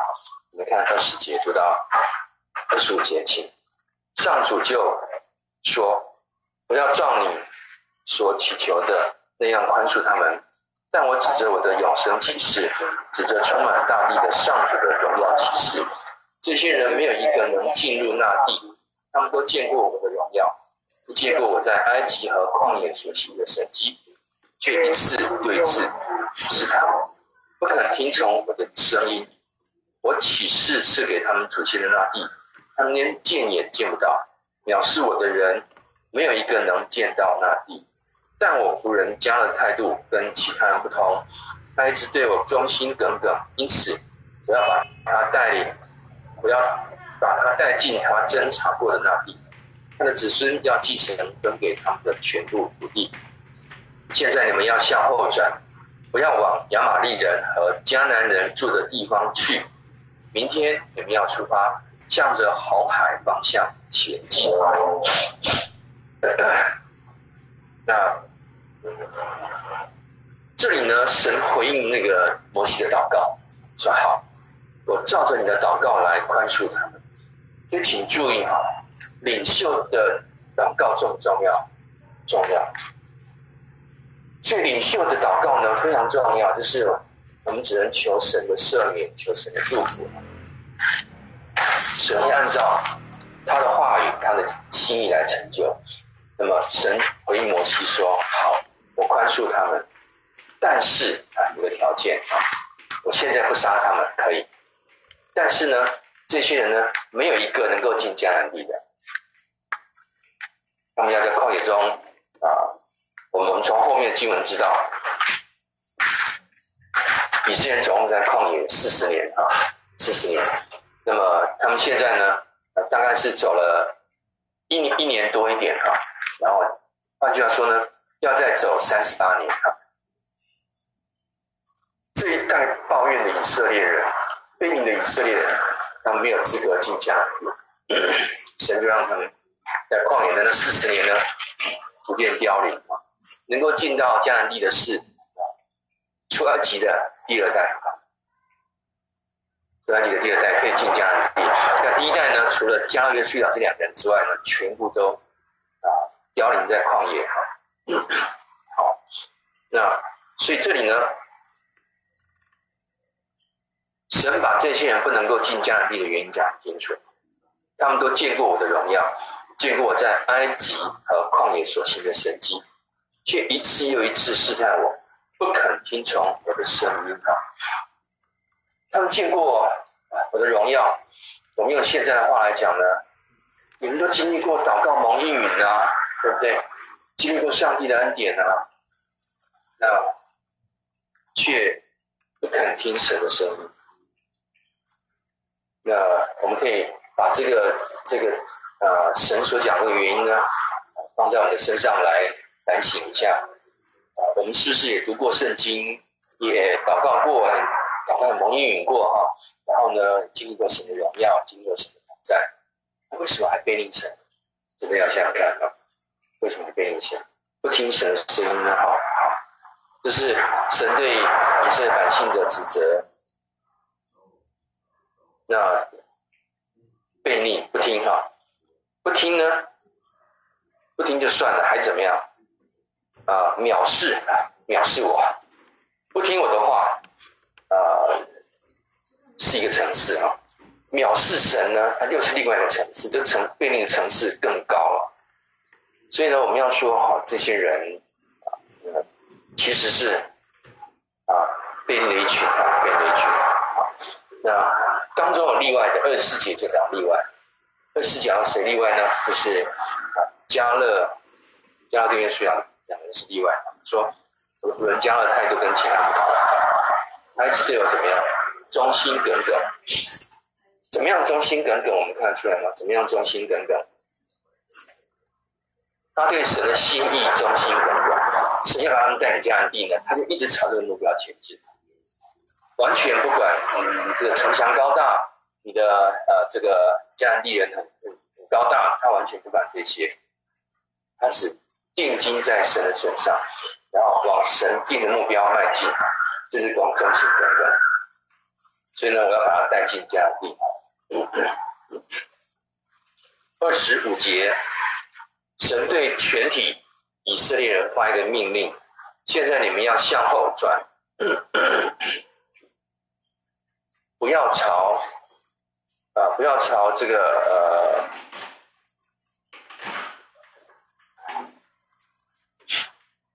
不要朝 往亚玛，不要往亚玛力人和往迦南的方向去。不要往亚玛力人和迦南人住的地方去。换句话说，你们现在不要进迦南了。要往哪里去呢？明天你要出发，向着红海的方向前前往旷野。好，请注意，这个红海呢，就是以色列人过的那个红海。以色列人出埃及没有多久呢，他们就过红海。但是在在希希伯来文呢，是叫无为海，不是。不是红海，那简单讲呢，呃，它比较不是，比如说这是西奈半岛啊，西奈半岛的西奈半岛跟阿拉伯半岛之间呢有红海，对不对？以色列过的红海不是这个红海，是在啊、呃、埃及跟西奈半岛之间，其实那个叫芦苇海，真正名称叫芦苇海，但是我们的和本啊翻译成红海。这跟现在的红海的位置是不一样，我们特别声明一下。那在埃及的西南边，它东东东北边，跟西奈半岛交接的地方呢，有芦苇海。换句话说呢，神要他们往哪里前进？往出埃及刚刚过的那个红海的方向走。那么，我们用东西南北的方向来讲，呃，这边如果迦南地的话呢，我说讲迦南地的话，那么呃，加利斯巴尼亚在西南边，所以呢，往迦南地是往北走，那么往旷野呢是往南，往南进到西奈半岛啊，往南，所以呢，他们。本来神要带领他们往北进到迦南地，现在神说不用了，不用了，我们不进去呢，这群悖逆的人呢没有资格进去啊。对，让他们往南，在西奈旷野呢，再走三十八年，神他没有后面会讲出来啊。那这边就像他们方向一样改变，改变方向，不要再往北了，就往南啊。原来呢。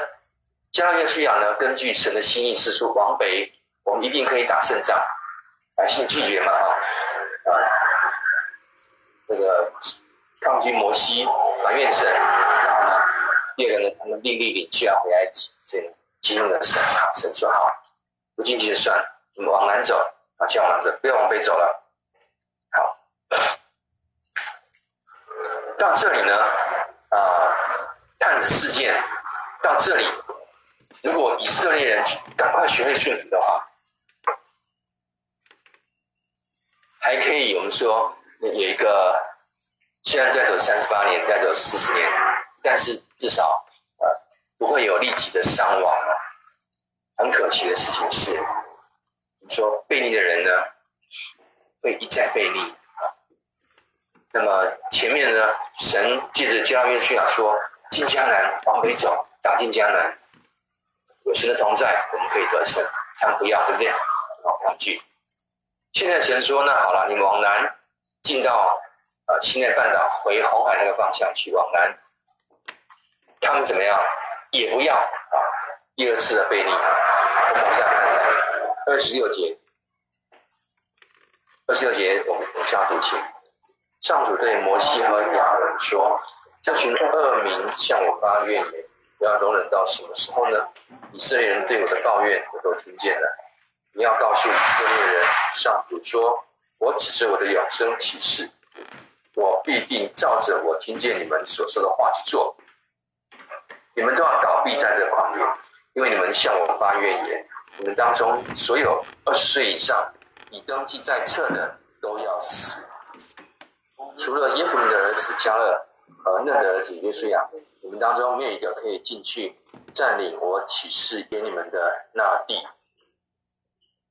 好，那么接下来神就先改变方向，接下来呢就进行审判了哈。一个呢啊，这群恶民呢，神呢还是承认是他的百姓，是恶百姓呢，向我发怨言啊，还有呢，他们发怨言我都听见了哈。那神说呢？神只爱永生启示啊，就指着自己启示。我要按照我听见你们所说的话去，你们都要倒闭在这旷野。这句话是什么时候抱怨的呢？在那个十四章，我们看一下十四章的第三、第二、第二节，第二节、第三节哈。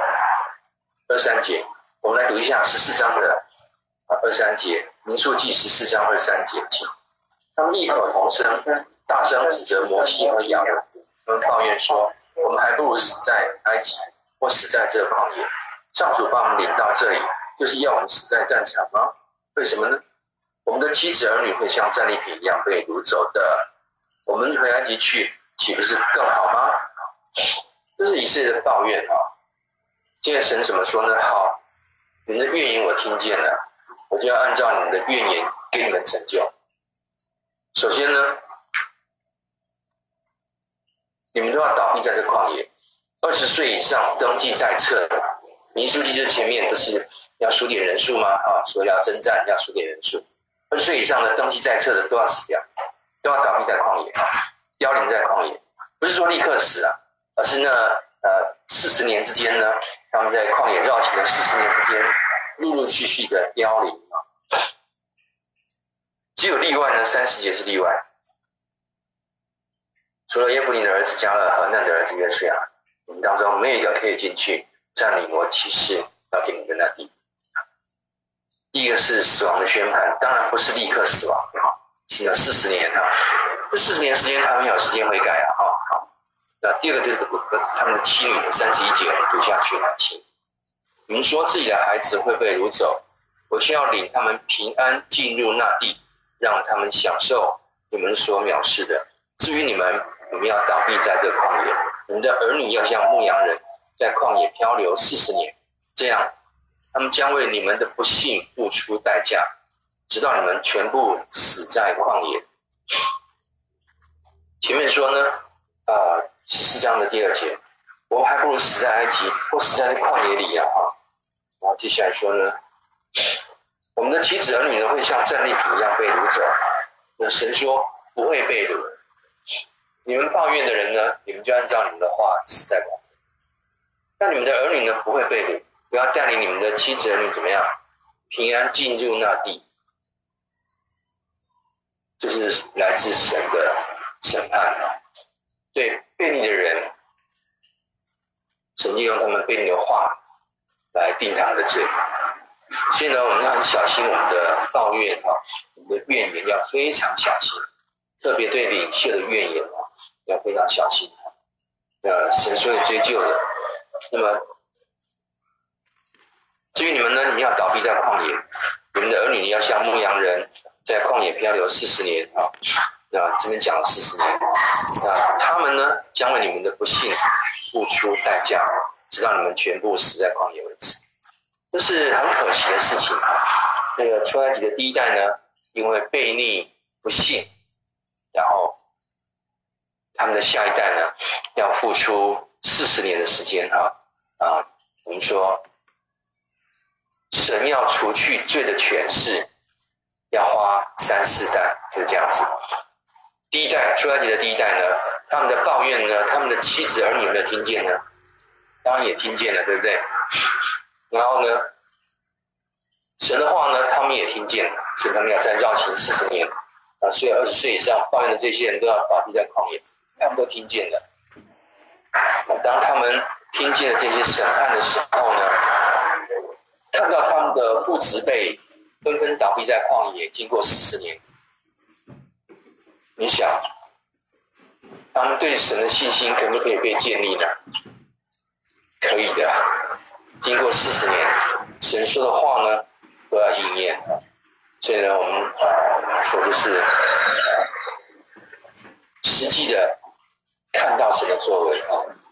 啊，当然比较可惜的事情是，出埃及的第二代呢，也许没有看到那个死灾啦，哈，没有看到这个呃神的这些呃神奇的作为，但是呢，神的作为一直在他们当中，就是他们的父慈辈因为不信，因为悖逆，不断的凋零，不断的凋零。好，就像我们看三十三十节。你们的人去那地侦察了四十天，因此你们要在旷野漂流四十年，一天顶一年，为你们的罪受苦。那时你们就知道跟我为敌是怎么一回事了。我上主已经说了，我一定会这样对待民众中合谋反抗我的每一个人，他们都要在旷野消灭，死在这里。啊，这是很。恐怖的事情，所以请注意哈，神认定这些悖逆的百姓是与他怎么样为敌啊？与他为敌，所以呢，让他们在旷野中呢就一个一个凋零啊。那所以呢，在圣经当中呢，要与神同在呢，还是与神为敌呢？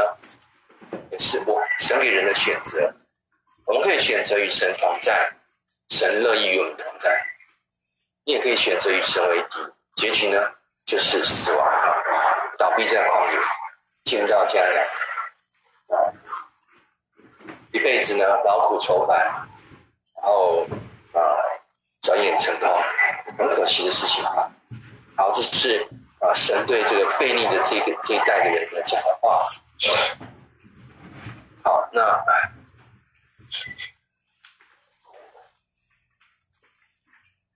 好，那我们我们看到说，呃，我们往下来继续继续读哈。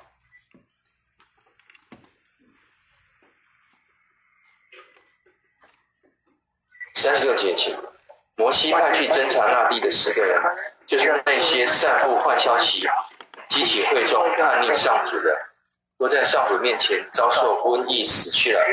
侦察那地的十二人中，只有约书亚和迦勒仍然活着。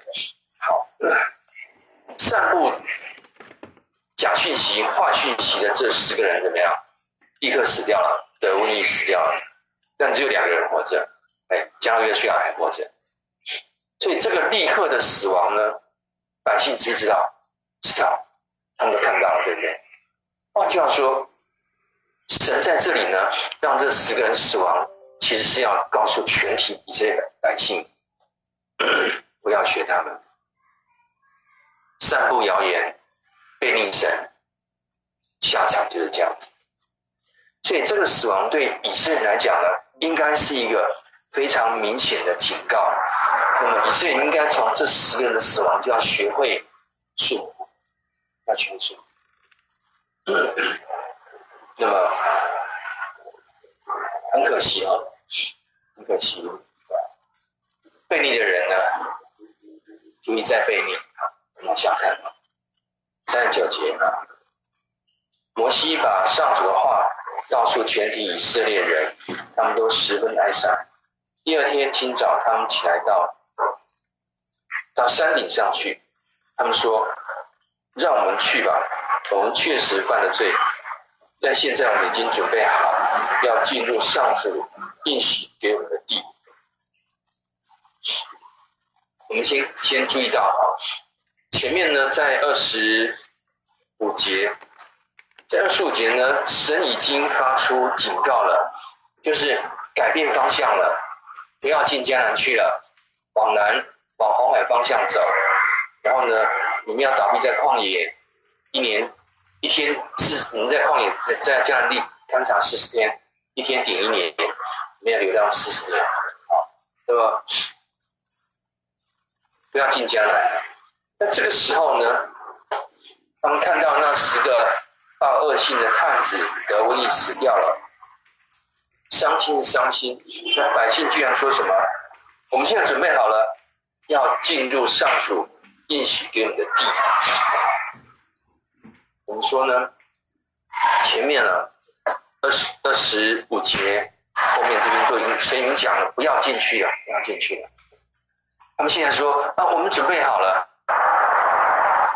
，timing 不对了，时机不对了，你们已经悖逆神了，神也说不要进去了，然后你才在这边说啊，我们准备好了。其实啊，你说很可惜啊，前面第一次神说进迦南的时候，神兴起迦勒约书亚劝你们。进迦南，你们就要顺服了。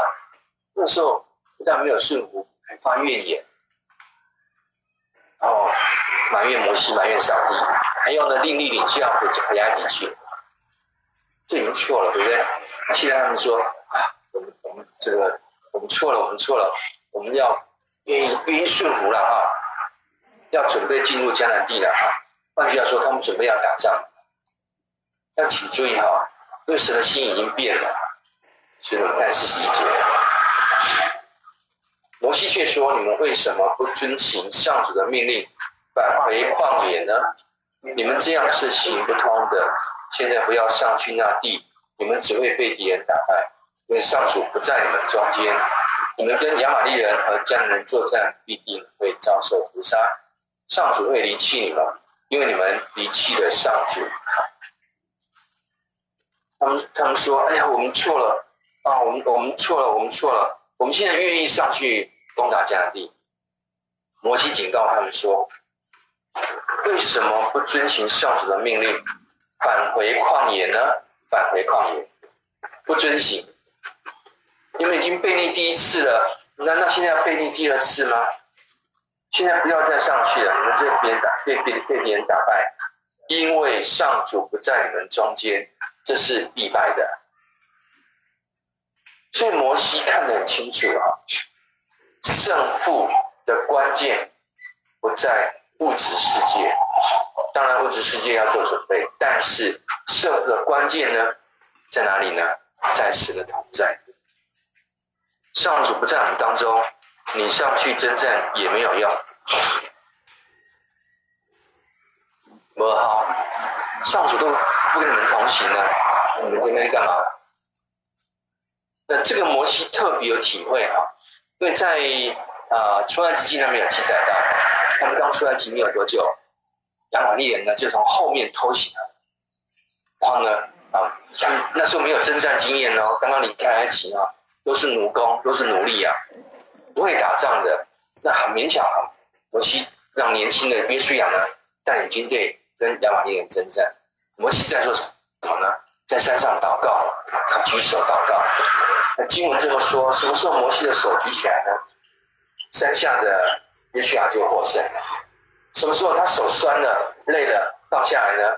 山下的以色列人就打败了。啊，所以呢，摩西一看呢，就叫这个，呃，一个是约书亚，然后另外一个是谁？呃，有是哦，对，把手撑住哈。约书亚的是户尔，是吧？户尔。呃，好，那么户尔是户尔。啊，亚伦跟护尔啊，啊，亚伦跟护尔就扶着他的手，亚伦护尔就撑着，然后他们三下以色列人就就打胜仗。一直到日落啊，把敌人打败。所以呢，摩西呢，他自己曾经有这样的经历，胜败啊，不在人多人少，不在你的装备精良不精良，胜败呢在乎神。有神的同在，一定会赢的。没有神的同在呢，你在那边人再多啊，士气再要高昂都没有用。所以摩西说，这这里呢就说，你为什么要再悖逆呢？为什么不回旷野去呢？我们会被打败，因为上主不在你们中间的。你们跟亚玛力人、跟迦南作战，会遭受屠杀。上主会离弃你们，因为你们离弃了上主。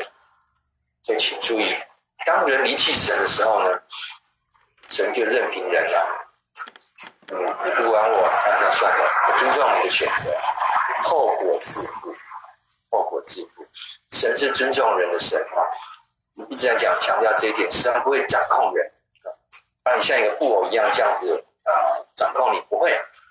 神给人自由意志呢，神尊重人，那人有自由意志，人可以选择，就要为自己的选择怎么样负责，不可以再把选择之后的结果怪罪给上帝。人常常干这种事情啊，让神怎么样背黑锅？那神为什么不祝福我？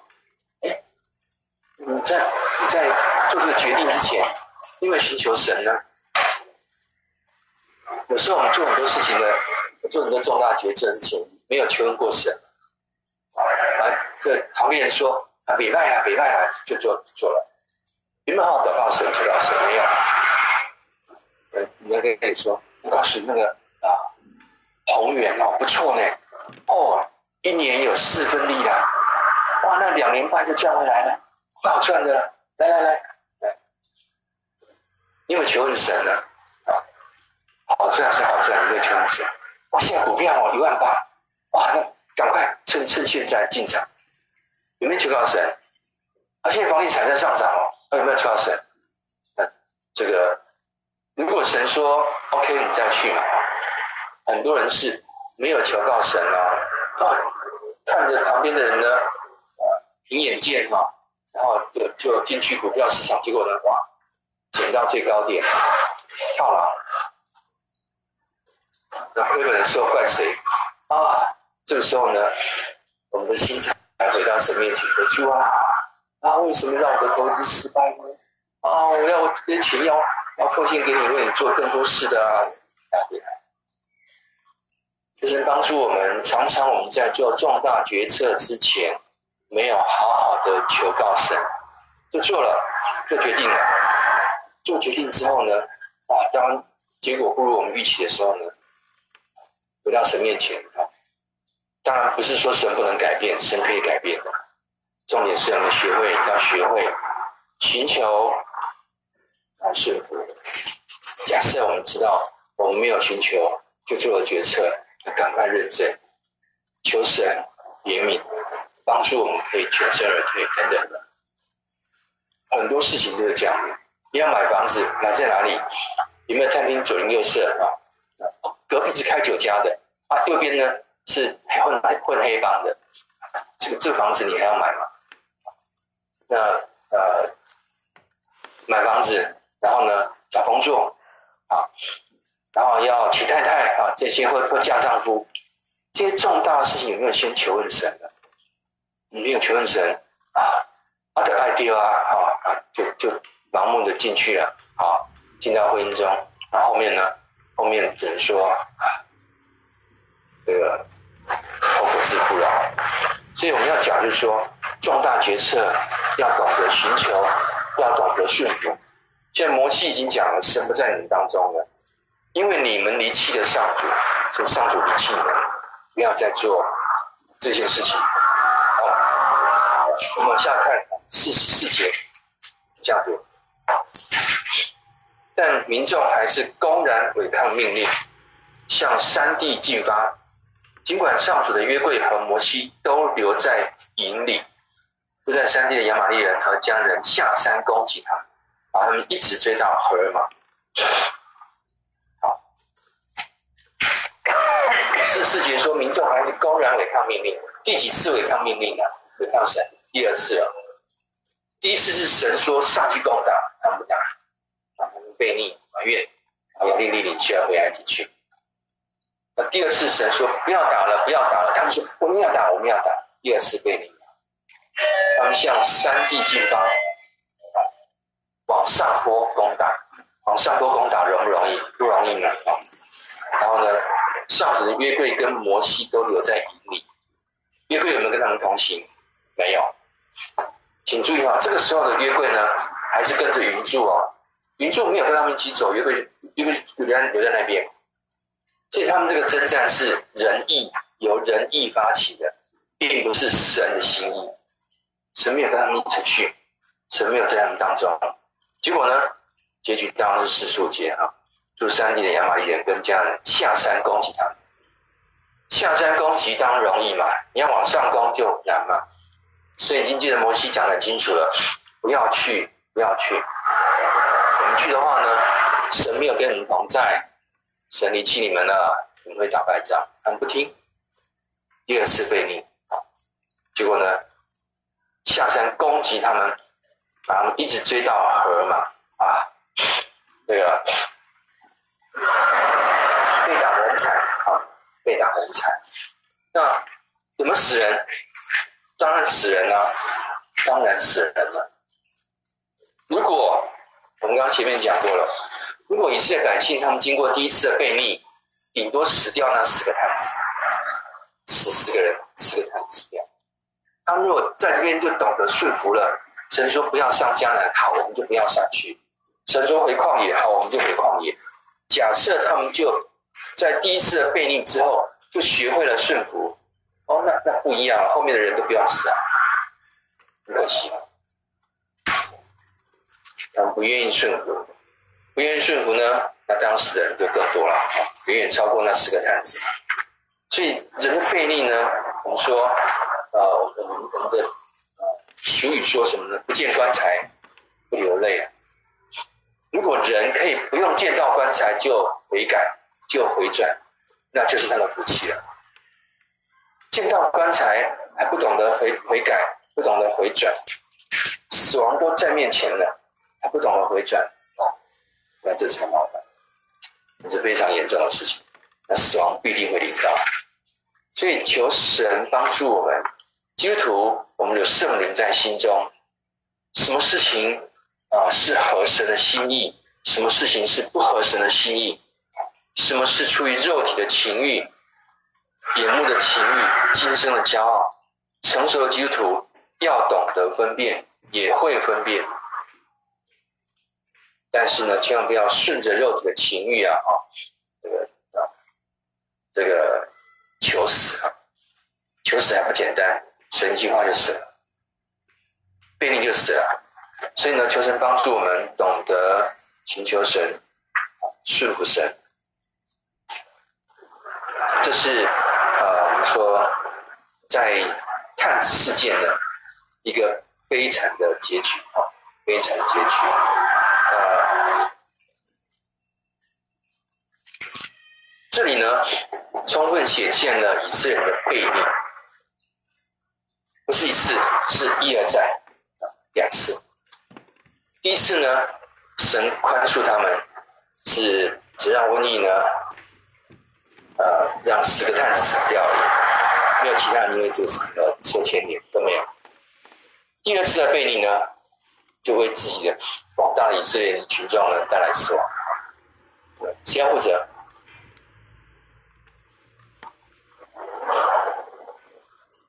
自己负责。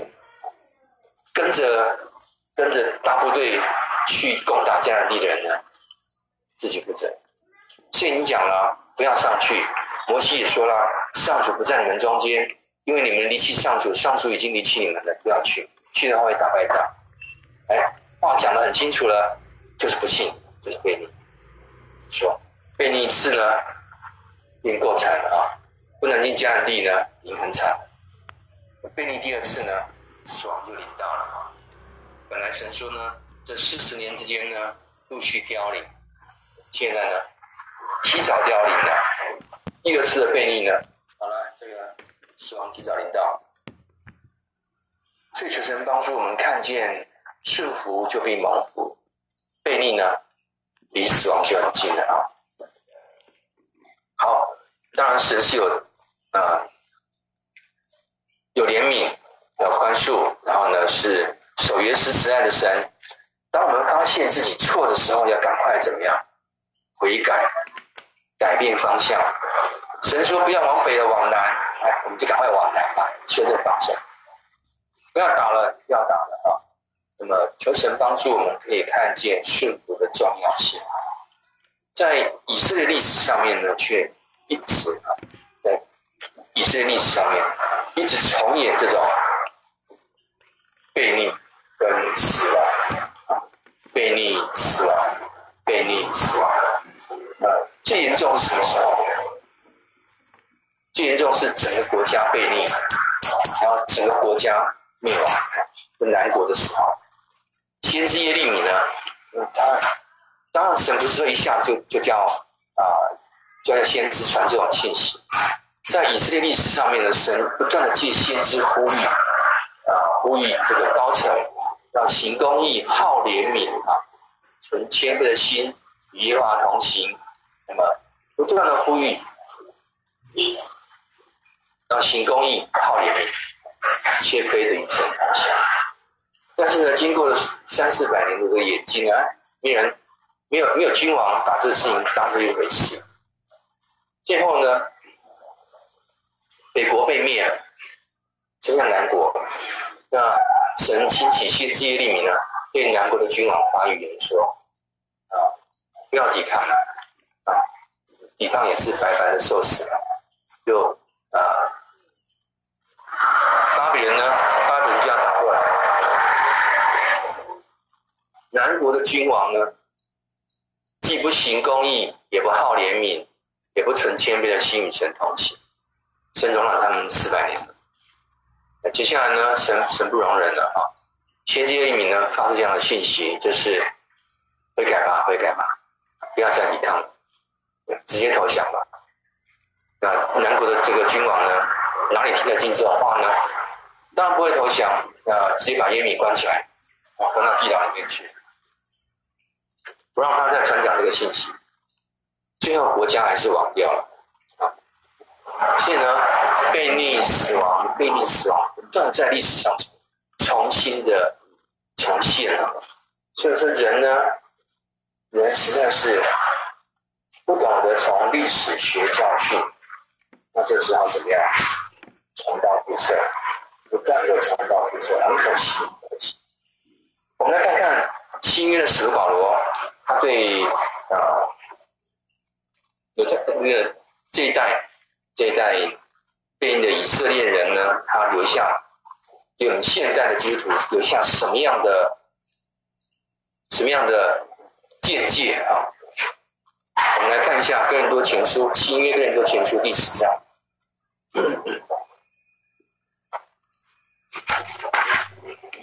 哥林多前书第十章呢，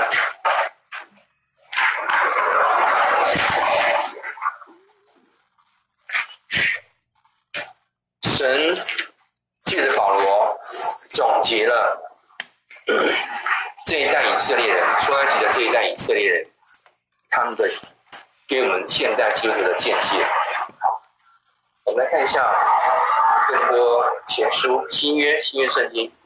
更多前书第十章，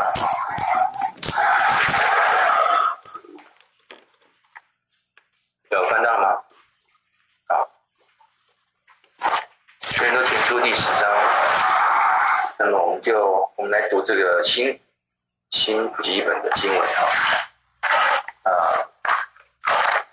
一到。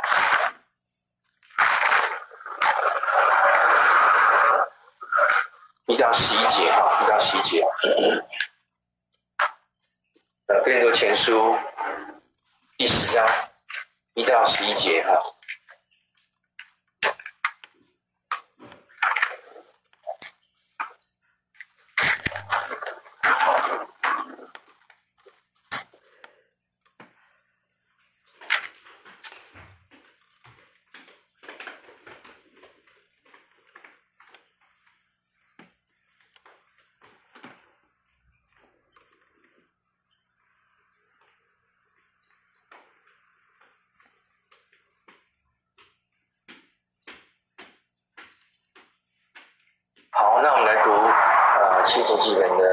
请说，你用清楚基本没关系，你就直接看。你的课本可以啊。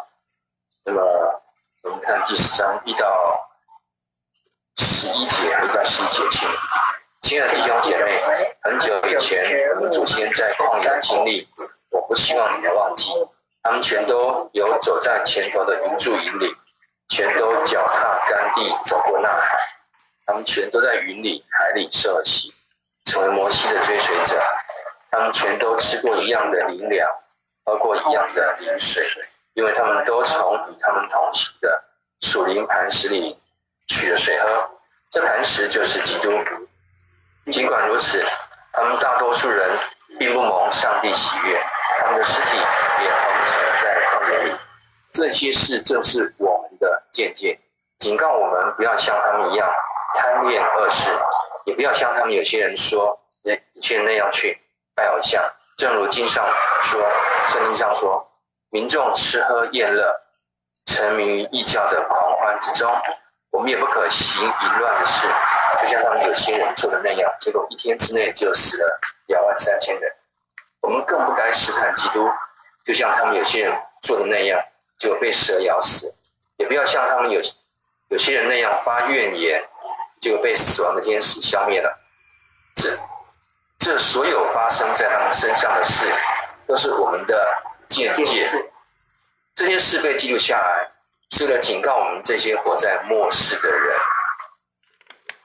好，十二节我们再读一下：你们如果以为自己站得稳，就要小心，免得跌倒了。保罗说呢，呃，神把出埃及的这些悖逆的事情记载下来，就要成为我们的见解。什么叫见解呢？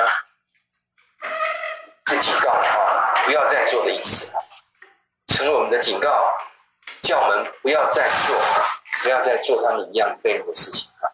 那当然，这些每一样都有它的历史啊。我们因为时间的关系，我们没有办法每一样历史去查考。对，是什么事情呢？呃，第六节哈，不要像他们一样贪恋恶事，然后呢，也不要呢像他们一样呢，呃，也不要像有些人去拜偶像啊。正如圣经呃经上所说，民众吃喝宴乐，沉迷异教的狂欢之中，这指的是金牛的世界，金牛的世界。我们不要行淫乱的事情啊啊，像有人做的那样，就一天之内就死了两万三千人。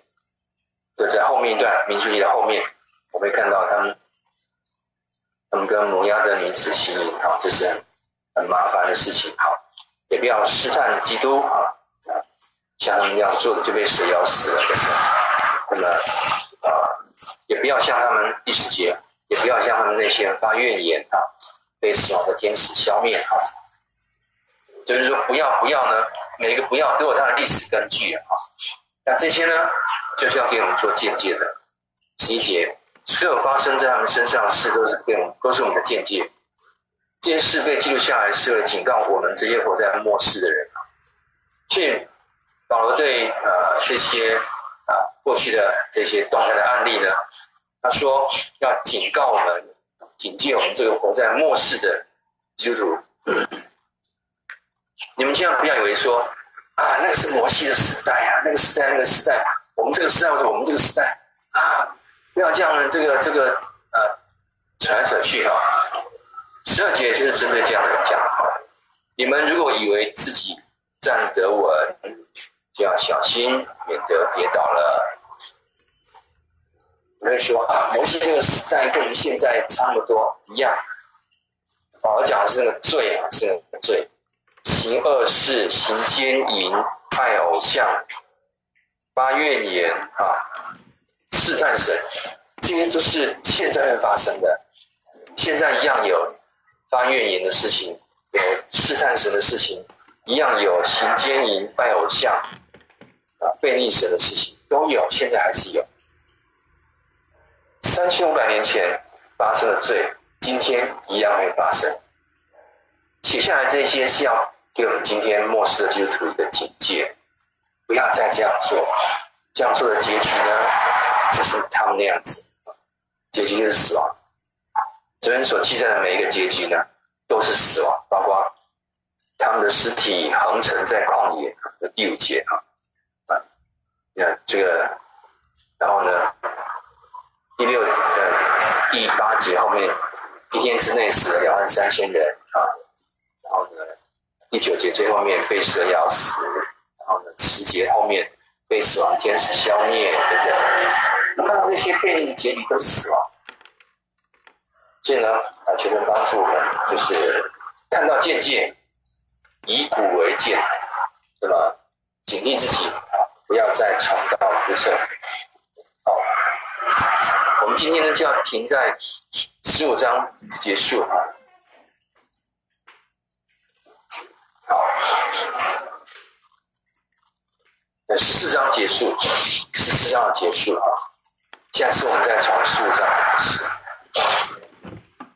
有没有什么问题？